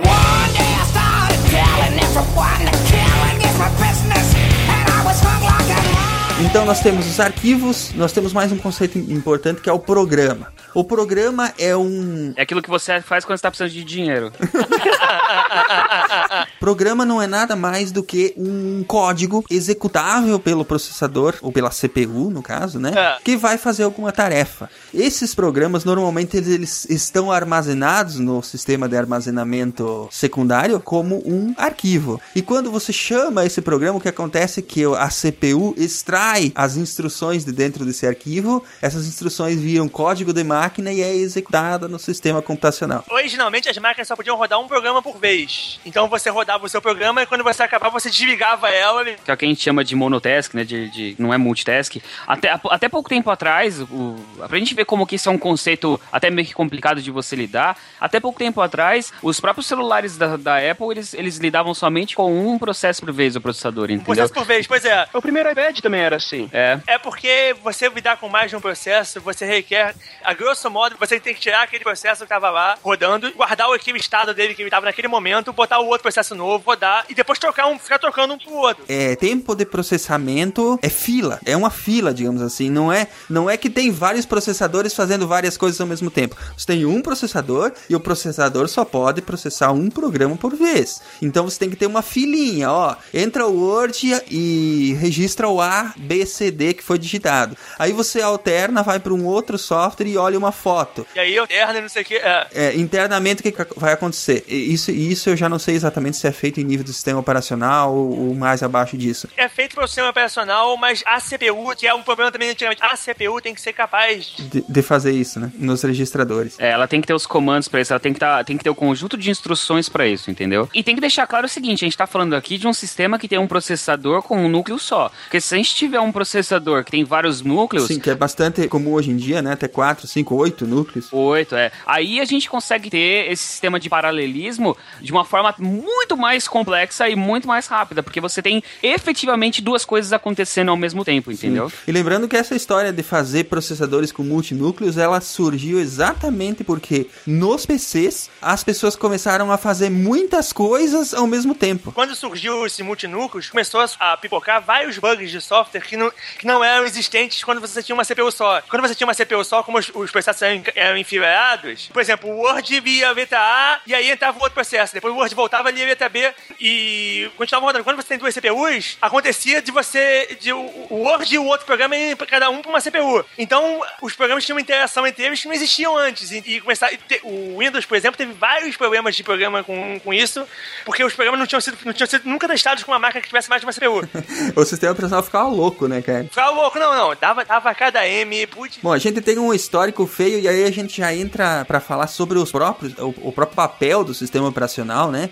Que, enfim, desde que se inventou o computador, foi se encaminhando para a existência de um sistema operacional, que é exatamente o que faz o seu computador funcionar. O sistema operacional, ele é o teu auxiliar. Exatamente. Originalmente, o que acontecia? Você ligava o seu computador gigantão lá na sala, aí você botava os seus cartões perfurados, que eram o seu programa, ele processava o seu programa e ele cuspia a resposta na impressora. Ah, mas meu arquivo, você guardou um arquivo, você botava uma fita lá que ele gravava na fita e você guardava, ah, essa fita é o, é o arquivo tal. Sim, exi- existia um outro problema também grande, né, Blue Hand, que era que você acabava tendo que escrever o programa que iria dizer pro computador como que ele tinha que acessar uma unidade de fita, como que Pois ele é. tinha que, que cuspir a resposta que você falou. Não era automático isso. A pessoa que fazia o programa, ela tinha que se preocupar como é que ia acessar a memória, como é que ia acessar o processador, como é que ia acessar o registrador, não sei o quê. Como é que eu leio a fita, como é que eu gravo a fita, que que eu tenho que- qual o comando que eu mando pra ler a fita, qual o comando que eu mando pra imprimir, isso tudo fazia parte do programador. O usuário ele tinha que saber tudo. Exatamente. Então, assim, ó, a grosso modo seria como se a pessoa que faz o Word também tivesse que fazer a rotina para escrever no disco o arquivo, a rotina para escrever no processador o arquivo, a rotina para separar as tarefas no processador, a rotina para imprimir. Ele tivesse que fazer tudo. E ele tinha que fazer tudo e ele tinha que fazer tudo pra cada família de máquina específica e pra cada periférico específico. Exatamente. Tipo, O cara tinha que saber que, ah não, a fita A eu gravo assim, na fita B eu gravo de outro jeito. Então o programa, se se você suportava a fita B, você tinha que botar lá, ó, pra gravar na fita B tem que fazer assim. Senão o seu programa não suportava a fita B. É. Aí a coisa acabou evoluindo de uma forma que, por exemplo, ah, tanto o hardware quanto o software, eles, eles entenderam que se você quisesse ter um, um sistema de computação um pouco mais poderoso, tudo tinha que ser meio que compatível e tinha que, teria que existir uma camada já com instrução para trabalhar com todos esses dispositivos já conhecidos, entendeu? Exatamente. E aqui a gente já entra exatamente na, na- no conceito de camadas para facilitar cada vez mais o uso da máquina. Então a gente tem a camada mais baixa, que é o processador, a CPU, vamos dizer assim, que é a parte física que compõe o computador. E aí, para você não precisar escrever como é que o teu programa tem que acessar cada um dos periféricos daquele computador, você tem um sistema operacional que vai ser exatamente a camada que vai dizer assim: tá aqui a rotina que escreve na tela, tá aqui a rotina que escreve na, na impressora, tá aqui a rotina que processa as entradas do teclado. O programador, a diferença fica o seguinte: no sistema antigamente é. Ah, eu vou escrever na, na, na tela 17 polegadas. Você, você ia lá, vi- pegava uma nova tela de 17 polegadas, via como é que escrevia nela e você fazia o programa. Ah, o usuário tem uma tela de 20 polegadas. Ih! É. Aí você tinha pega uma nova de tela de 20 polegadas e via como é... Hoje em dia, o programa, com o sistema operacional, o programador vai lá e, e vê. Como é que eu faço pra escrever na tela? Aí ele faz aquele, ele bota no programa dele e quem se preocupa se a tela é de 20, se a tela é de 17, 17 é o sistema operacional. Se o sistema operacional suportar aquela tela que está instalada, ele vai escrever na tela e o programador não precisa, não precisa se preocupar com isso. Ele mandou escrever em tela. Vamos imaginar que estamos num processador de texto. O cara que fez o processador de texto, ele vai chamar a rotina, por assim dizer, do sistema operacional para escrever na tela. E quem vai decidir como, onde e por quê e como é feito esse escrever na tela é o sistema operacional. Então nós temos várias camadas. Agora sim é importante essa, é, essa percepção de camadas, né? A gente tem o o último nível que é o, o programa que a gente está usando, seja ele para editar uma foto, seja ele para escrever um texto, qualquer coisa nesse sentido, é o programa que o usuário cara tá usando. Esse programa ele, ele usa os periféricos, o poder de processamento e etc. através do sistema operacional, que é o homem do meio de campo, entendeu? Nenhum programa roda na máquina se não passar pelo sistema operacional. Se ele não disser que pode rodar, não vai rodar. Exatamente. Hoje é assim, existe essa, essa série de camadas, uma sobreposta à outra, todas são software, todas são camadas lógicas, né? E aqui a gente poderia até é, falar que existe outra camada de software que são os drivers, exatamente, que são escritos pelos fabricantes, porque é, o fabricante Windows, É. a, a- Microsoft, não, não vai lá no mercado e vê que existem 3 milhões e 800 mil tipos de impressora. É, e ela vai desenvolver uma rotina para escrever em cada impressora. Então o que acontece? Ela separa essa, essa parte do sistema operacional e, e escreve de uma forma que a rotina de impressão ela fique transparente e quem vai dizer para a impressora qual a especificidade de como aquela letra tem que ser impressa é o driver, que é outra camada de software, né? Isso possibilitou, por exemplo, as empresas de software conseguirem criar o- o- os programas de uma forma que ela não precisa ficar fazendo tudo ali em assembly, em linguagem de máquina e tudo super bem complexo. Como você já tem essa camada de abstração, você pode utilizar, tipo, sei lá, é, imprimir. E aí o sistema operacional vai bater pro driver, vai bater em todas as informações, e a informação que você tá querendo vai ser impressa na impressora, entendeu? Aliás, impressa na impressora, porque, né? Não vai ser impressa na. Vai ser impressa no liquidificador, né, Matheus, seu imbecil? É que essa- esse é um conceito tão, é tão legal e, e essencial que, que eu acho que é importante entender que vale a pena usar várias analogias, porque é, é, tudo na computação hoje em dia é assim, sabe? Camadas e mais camadas de software, uma funcionando sobre a outra, uma é, mandando é, e trocando informação em um determinado nível com outra parte de software, que é, é bem interessante entender isso, né? E o que, que é a tela azul? ah, vamos lá. É, até ela deu merda, né, cara?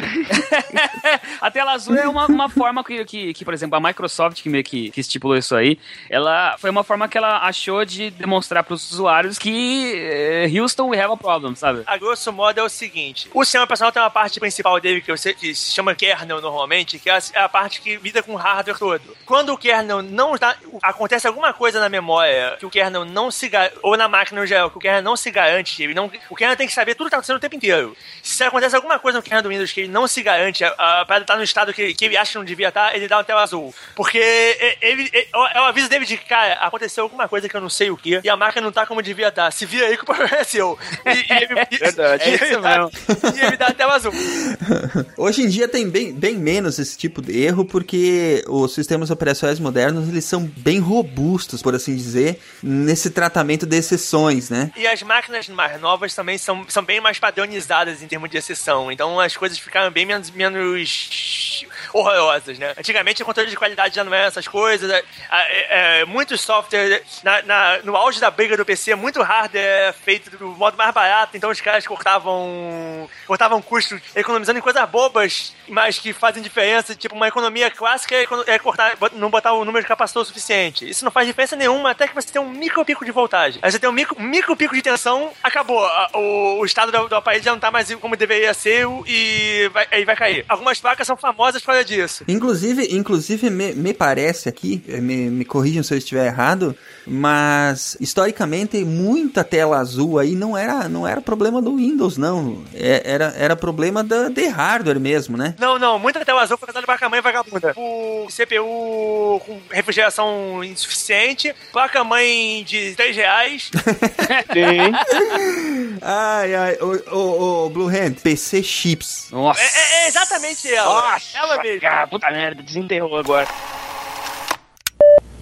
Alguns vírus têm data marcada para atacar e amanhã é o dia do Michelangelo. Esse vírus fica escondido dentro do computador, infectando todos os disquetes usados, mas só se revela no dia 6 de março, que é o aniversário de Michelangelo. Nesse dia, ele destrói todas as informações armazenadas no arquivo, um prejuízo que pode ser irrecuperável.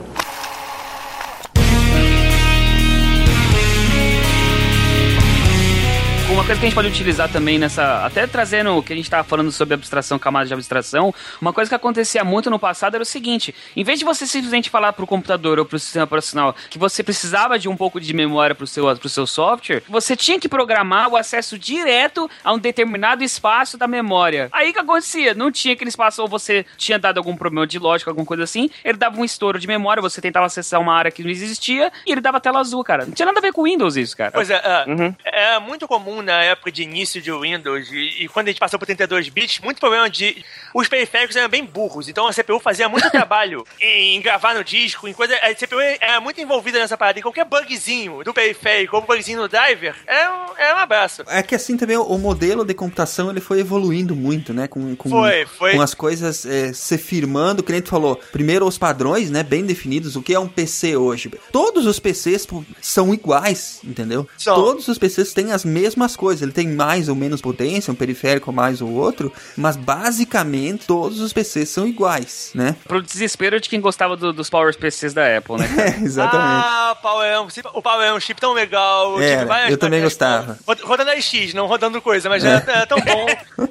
Eu aprendi um Unix, aprendi um Unix no AX, o Win- o Unix mais bizarro do universo, mas eu gosto dele até hoje. Eu acho que o último processador famoso da IBM que não tá em mainframe foi o, é, o Cell, né? Que tá nos PS3. Foi pro PlayStation e coisa. E a IBM ainda tem uns Power, ainda tem máquina Power, a máquina, as máquinas Power 7 são sensacionais, são lindas, mas elas são um caminhão de dinheiro. São, são bem caros. Aí você tem que, você tem que ser milionário e tem que. E, a bem da verdade, a menos que você tenha um problema muito grande que justifique, não- não- elas não justificam a grana, não vale.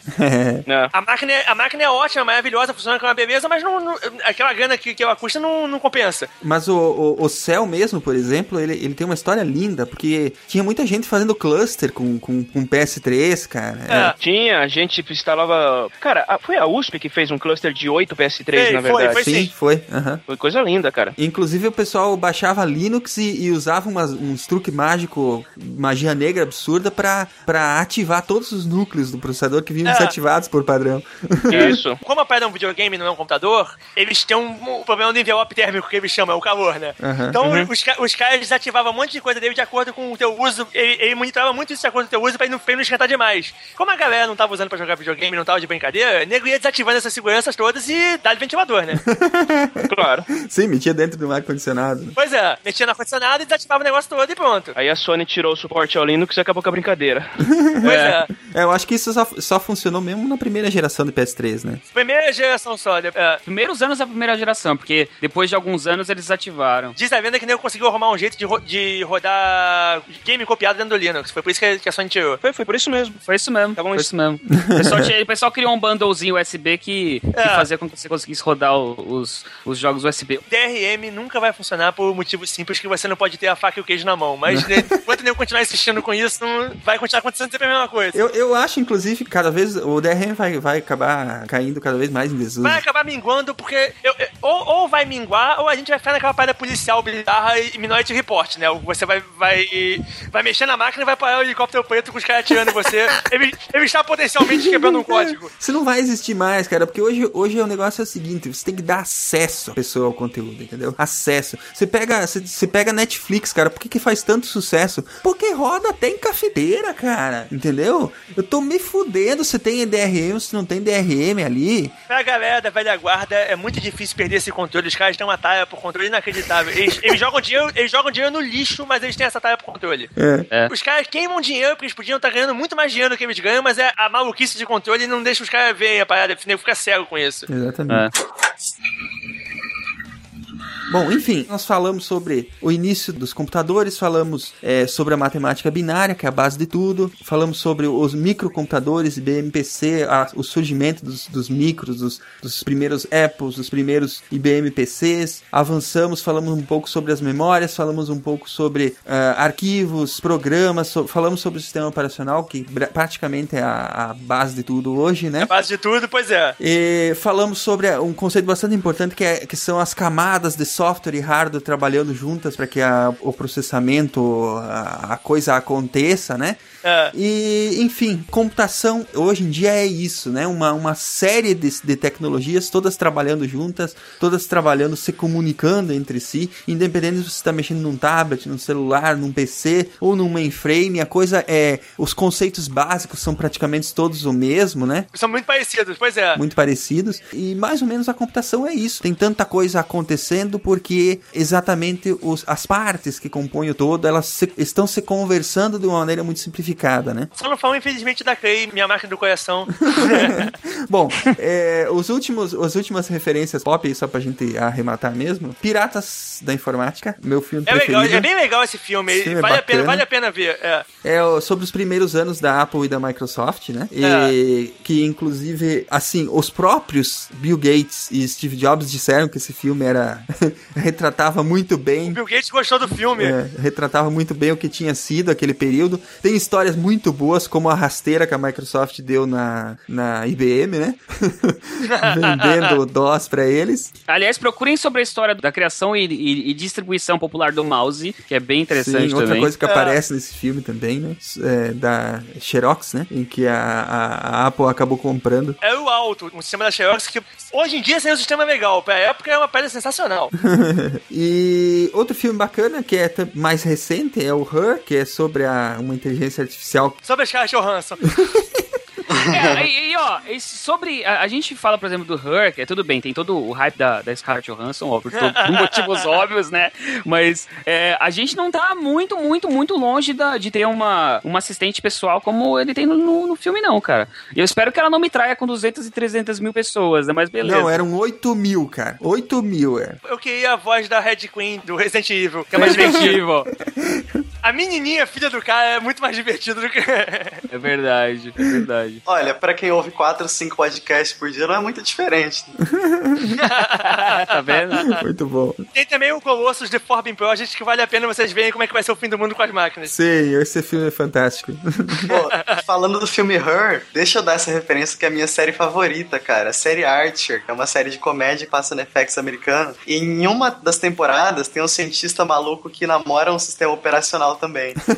Só que ela é um holograma e tudo. E ela parece aquelas, parece aquelas meninas de mangá. É verdade, né? A, a Samantha do Her era, era um sistema operacional, né? Não Sim, era um- é. bem uma é. assistente, né? É, não, é, ela é um sistema operacional. Barra assistente, pois é. É, ela, ela é o, que ela, o que ela faz com você, ela te assiste com as coisas do seu dia. Só que com uma, uma inteligência artificial ali muito mais elaborada, né, cara? E nesse do Archer, a inteligência artificial ela era tão real que o estado de Nova York permitiu que eles se casassem.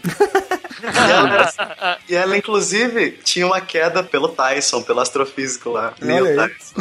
Muito bom. É, eu, não, não sei, não sei muito se a gente tá muito longe disso aí também, não. Porque já teve um japonês que ele casou com um jogo de videogame, cara. Então. Ah, nossa, cara, nem lembro dessa maluquice. É. é. Mas então, e pra acabar o Blue Rand, quantos analistas de suporte precisa pra trocar uma lâmpada? Depende da lâmpada e quem abriu o chamado. Se for o diretor, vão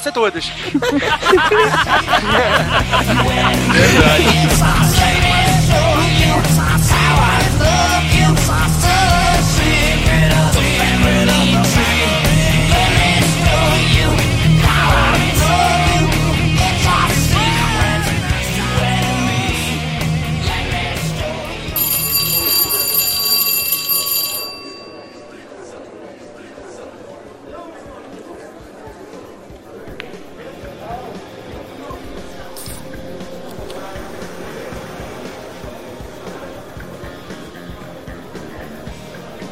Então, gente, a gente já chegou aqui no bar, vamos pedir nossas cervejas.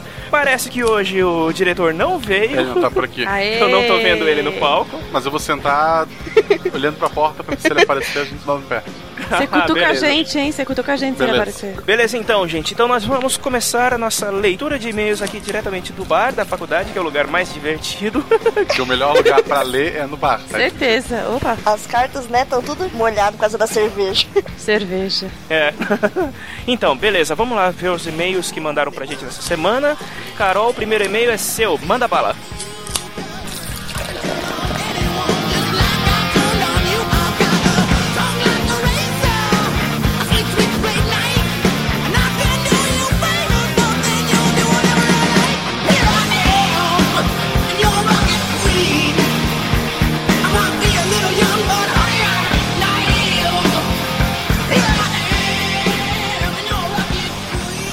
Primeiro ouvinte que escreveu pra gente essa semana foi o Felipe Rodrigues Costa, que é técnico de automação bancária e estudante do sétimo semestre de engenharia mecatrônica. Ele tem 22 anos e ele escreve de Franca, do estado de São Paulo. Aí ele fala assim: Olá, Psycasters! A princípio, parabéns pelo podcast, que é de fato o mais divertido da internet. Ah, obrigada! Valeu, velho. Mais um que reconhece. Acabo de concluir a maratona e já comecei a segunda volta. Meu Deus! Meu pai do céu. Esse gosta mesmo, hein, gente?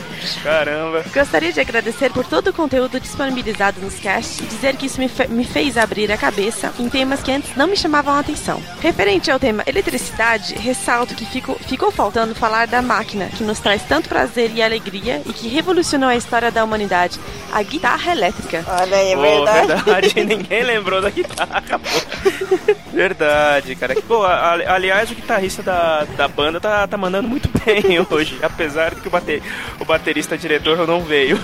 Ele falou que a máquina ah, elétrica mais que revolucionou a história da humanidade pra ele foi a guitarra elétrica. Pra ti, Ronaldo, qual foi a Aham. máquina elétrica que revolucionou a humanidade? Cara, eu diria que era um motor elétrico, porque depois dela veio, veio todas as outras, né? Estrela. Pra mim é a chapinha. Não, vai.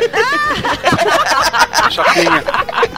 Ótima, ótima, isso é muito boa. Chapinha é Ah, ótimo. de longe, o smartphone. Não consigo mais viver sem, não quero e não pretendo, e vou, vou ser enterrada com o meu. Com as minhas senhas. É. Ar-condicionado. Eu, eu acho que ar-condicionado é, foi a, a grande invenção da humanidade. Olha, Ai, cara, Marcelo, nem faz frio, concordo. Mas faz calor. é isso que eu ia falar. Não faz calor. Cara, se tivesse, cara, se tivesse no Rio de Janeiro, você até podia reclamar, mano. Mas, sei lá, em Gaspar, velho. É, é que eu tenho a, cama, é que eu tenho a camada Ah, panda. é, é verdade, tem razão. Mas Tem prossiga, Bel, desculpa. Que dá uma máquina de aspi- aspirar gordura. Não, eu sou feliz. Ah, que bonitinho. Que bom. Aí ele fala assim: Foi lá em 1923 que o captador surgiu, explorando os efeitos eletromagnéticos, e de lá pra cá muita coisa boa rolou. Gostaria de ver mais episódios sobre biologia e afins. Tenho saudades da Carol, que era muito presente no início. Ai, eu também sinto saudade de você, moço que eu nunca vi na vida. um grande abraço, parabéns e muito obrigada. Então, Felipe, muito obrigado pelo seu e-mail, cara. É realmente a Carol ficou lisonjeada, não Sim, foi? claro, eu não agradeço, sério. É, eu- é legal, né, pô, gente? Mas eu gostei muito da gente tocar no, no tema da guitarra elétrica, pô, bacana. Eu acho uma boa ideia a gente depois fazer um cast, falando um pouco de música. Mas é uma ideia pro futuro. É, música e matemática, eu acho que combina muito. A, a história, do- a história do axé. Nossa senhora. A gente É, fez do então. forró. A gente Verdade. fez do Luiz Gonzaga.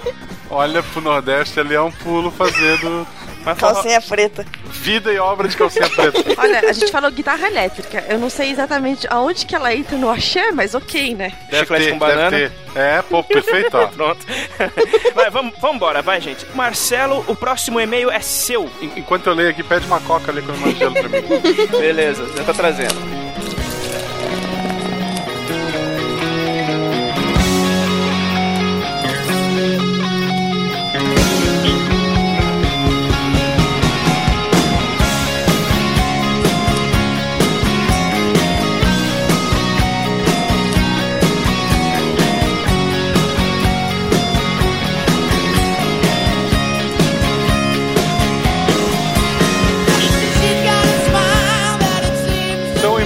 Agora do Rafael, ele é programador, tem 24 anos, é, acontece. Ele é de Ribeirão Preto, São Paulo. Corpo da mensagem. É, não precisava ler o corpo da mensagem. Corta isso. Olá, galera do Ou SciCast. corta não. Olá, galera do SciCast. Quero agradecer a vocês, pois venho passando por tempos difíceis, me recuperando de uma depressão. E para quem não tem muitos amigos, o SciCast é a minha companhia, dos momentos solitários. Ouvindo afasto pensamentos negativos, aprendo, dou risada, conheci vocês através do meu beat e já ouvi quase todos os episódios. Parabéns pelo Bem. excelente trabalho, que a ciência seja sempre divertida. Eu peguei esse e-mail porque eu acho interessante a gente ver que não só a gente está ajudando pessoas que querem estudar, ou pessoas que, sei lá, que estão conhecendo coisas novas, mas a gente está tendo essa relação de, de amizade com, com os ouvintes, né? Tá vendo que é, a gente acaba se apegando a. é, eu, por exemplo, quando escuto podcast, tem podcast que às vezes o tema é uma porcaria, tipo, sei lá, Doctor Who. É, e eu escuto não pelo, pod- não pelo tema. E eu escuto não pelo tema, mas pelos participantes, porque são pessoas que eu gosto e tal. Tu acaba, no podcast tu acaba pegando isso, né? E pô, eu fico muito feliz de saber que de alguma forma a gente tá ajudando. é, E assim, não é, não é a primeira vez que, que me falam que outras pessoas tiveram depressão falaram que escutar podcast é, sobre. Falaram sobre Psycast, não posso falar pelos outros podcasts, né? Mas falaram que, pô, foi tão bom enquanto eu não tava legal escutar vocês falando. me- o tempo que eu ficava ouvindo vocês, eu não pensava mais na, que eu tava triste nem nada, eu só ria e eu tava lá com vocês conversando como se vocês fossem meus amigos e tal. Uhum. E eu acho assim, eu considero Uhum. todos os ouvintes, assim, eu tenho muito carinho por todos vocês e pra mim vocês são todos meus amigos. E eu acho que a maioria da pessoa da equipe Uhum. também sente assim. E eu concordo com o Marcelo, poxa, realmente. A gente poder fazer essa diferença na vida de alguém, de qualquer jeito que seja, poxa, estamos aí. Verdade, cara. É muito bom saber que a gente tá ajudando alguém a superar uma, uma coisa que é tão complicada, que é, depressão é um quadro muito difícil, ele requer, ele requer acompanhamento médico, mas também o acompanhamento, o apoio da Sim, família. e amigos. é, é e é muito bom saber, e os amigos, então é muito bom saber que a gente tá ajudando você de alguma forma, cara. É, e eu acho assim, Isso é- ele falou ali que ele já ouviu quase todos. Tenho certeza Uhum. que quando ele ouvir todos, Sim. esse problema vai passar. Se, se não funcionar, escuta de Escuta novo. de novo. E vem, e vem falar com a gente nas redes sociais, que a gente conversa com você, a gente Isso. distrai de novo também. E a gente vai continuar fazendo e a gente vai continuar distraindo e trazendo felicidades e diversões pra vocês. Então, Estrela, aproveita, pede sua próxima bebida e leia o próximo e-mail. Eu não sei o que pedir pra beber. Vocês estão pagando, eu tenho vergonha de pedir. Pede água da torneira. tá sem dinheiro. Eu já pedi uma porção de, de provolone milanesa, já, não tô nem aí. Então dá uma, ma- mais uma então. Tá,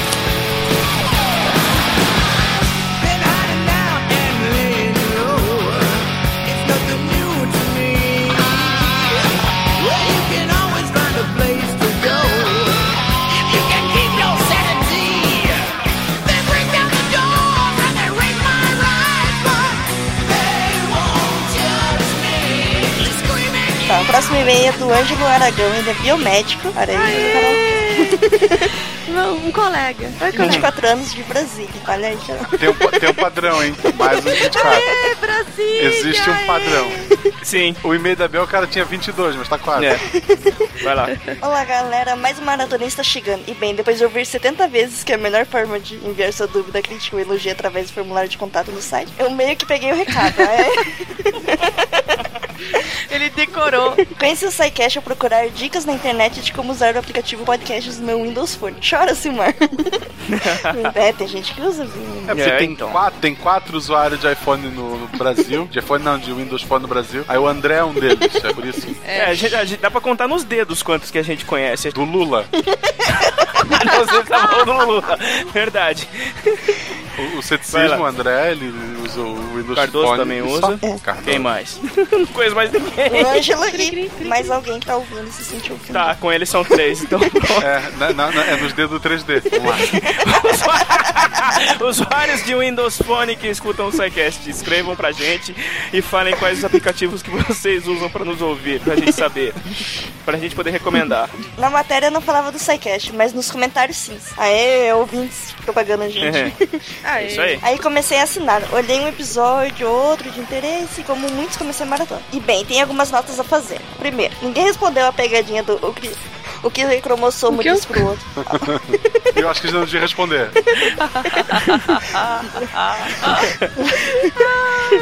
É. Segundo o Vasco. Segundo o Vasco, tá seríssimo, tá certíssimo. Merecido. Terceiro, não acredito que passaram pelo podcast sobre o Egito sem fazer nenhuma referência ao grande álbum MPB de El Chan Egito.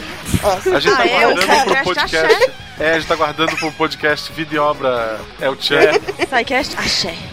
Ai, ai, ai, cara. Quarto, no cast de superbactérias foi mencionada a vancomicina como um remédio muito forte ou muito bom. Pelo que eu sei, é um antibiótico nota 5, na verdade. Exatamente por isso era pouco usado e, portanto, poucas bactérias adquiriam Isso procede, Carol? Então, procede. É, assim, a vacomicina, quando ela saiu, ela não foi, não foi um... Quando, ah, quando ela saiu, quando começou né, a ser industrializado, não foi, um, não foi muito usado, porque na época tinha muitos outros que tinham acabado de sair, que eram muito mais eficientes e que é, era uma concorrência forte demais pra vacomicina.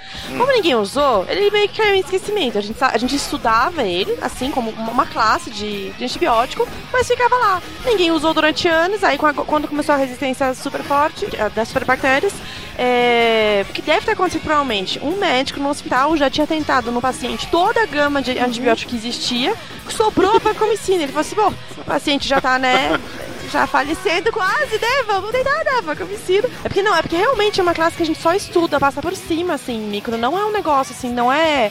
É uma classe meio que realmente, que ele falou, é uma, é uma parada meio deixada de lado. Só que como ninguém nunca usou, nenhuma bactéria pegou resistência, ou seja, hoje mata muito. É, isso é, ainda bem, né? Que ninguém usou. Nota 5 depois do exame passa de ano. Exatamente.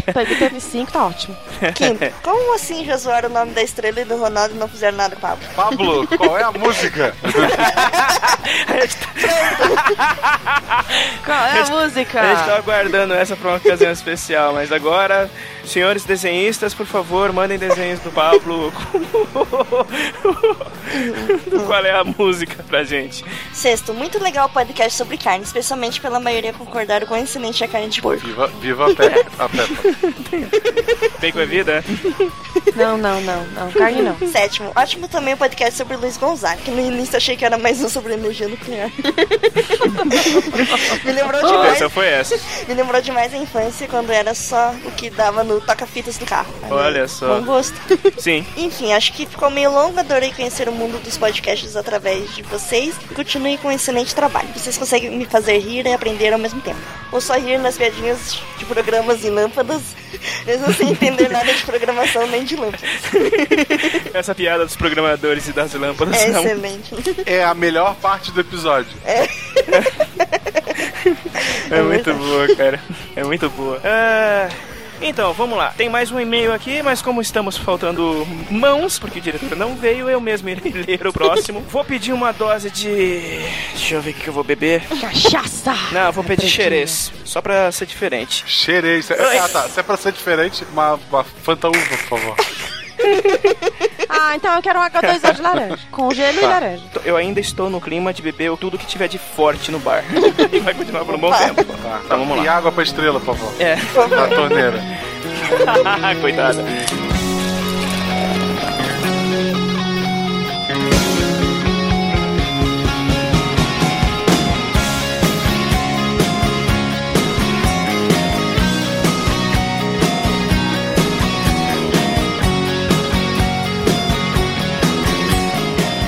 Próximo e-mail é do Sérgio Vieira, engenheiro eletricista eletrônico, podcaster, 57 órbitas em torno do Sol, de São Paulo. Pra quem não sabe, o Sérgio Vieira é um dos dinossauros do podcast brasileiro. Com 57 órbitas. 57 órbitas tem que ser um di- dinossauro mesmo, né?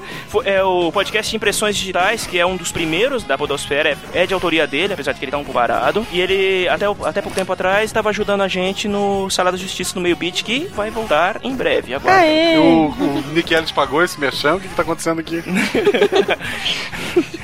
É, vamos lá, vai. Oi, pessoal. Durante a Campus Party, eu tive o prazer de conhecer parte da multidão que o Silmar chama carinhosamente de equipe do SciCast. E mesmo tendo papeado bastante, não tive a oportunidade de agradecer a todos pelas horas de diversão. Que isso, Sérgio? A gente que agradece, mano.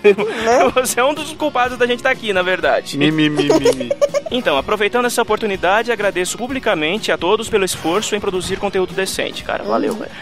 Mas o que me trouxe aqui foi o episódio de eletricidade. Os participantes ficaram cismados se alguém sobreviveu empinando uma pipa durante uma tempestade, ao estilo sugerido pelo Benjamin Franklin. Pois bem, em resumo, eu sobrevivi.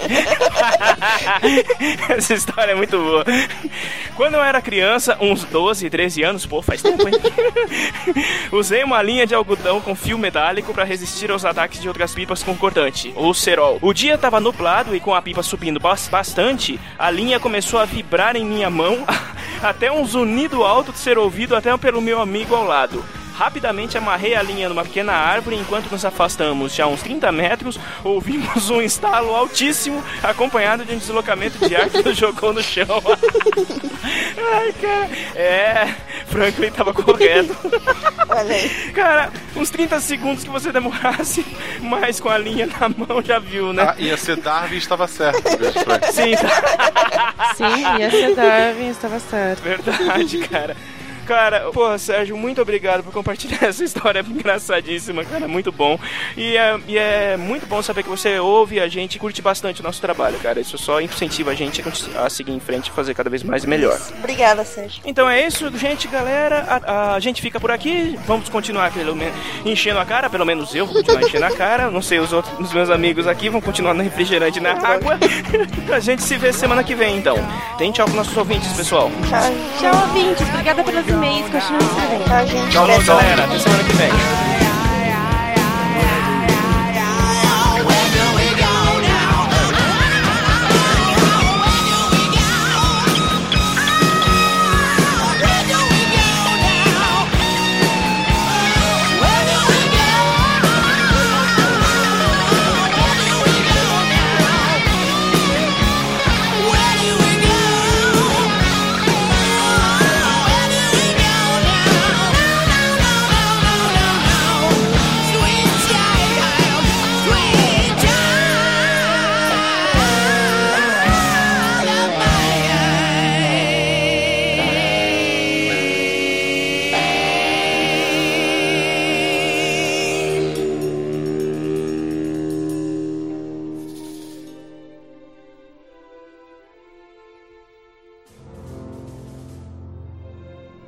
Se a ciência não for divertida, então alguma coisa é errada. Tem que ser divertida, a coisa mais divertida que tem é a ciência.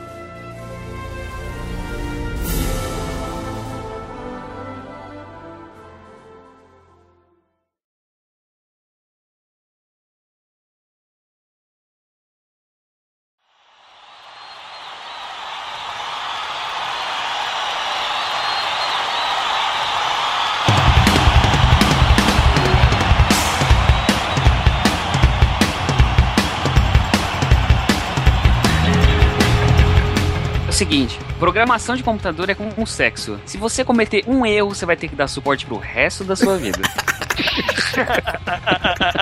Caramba.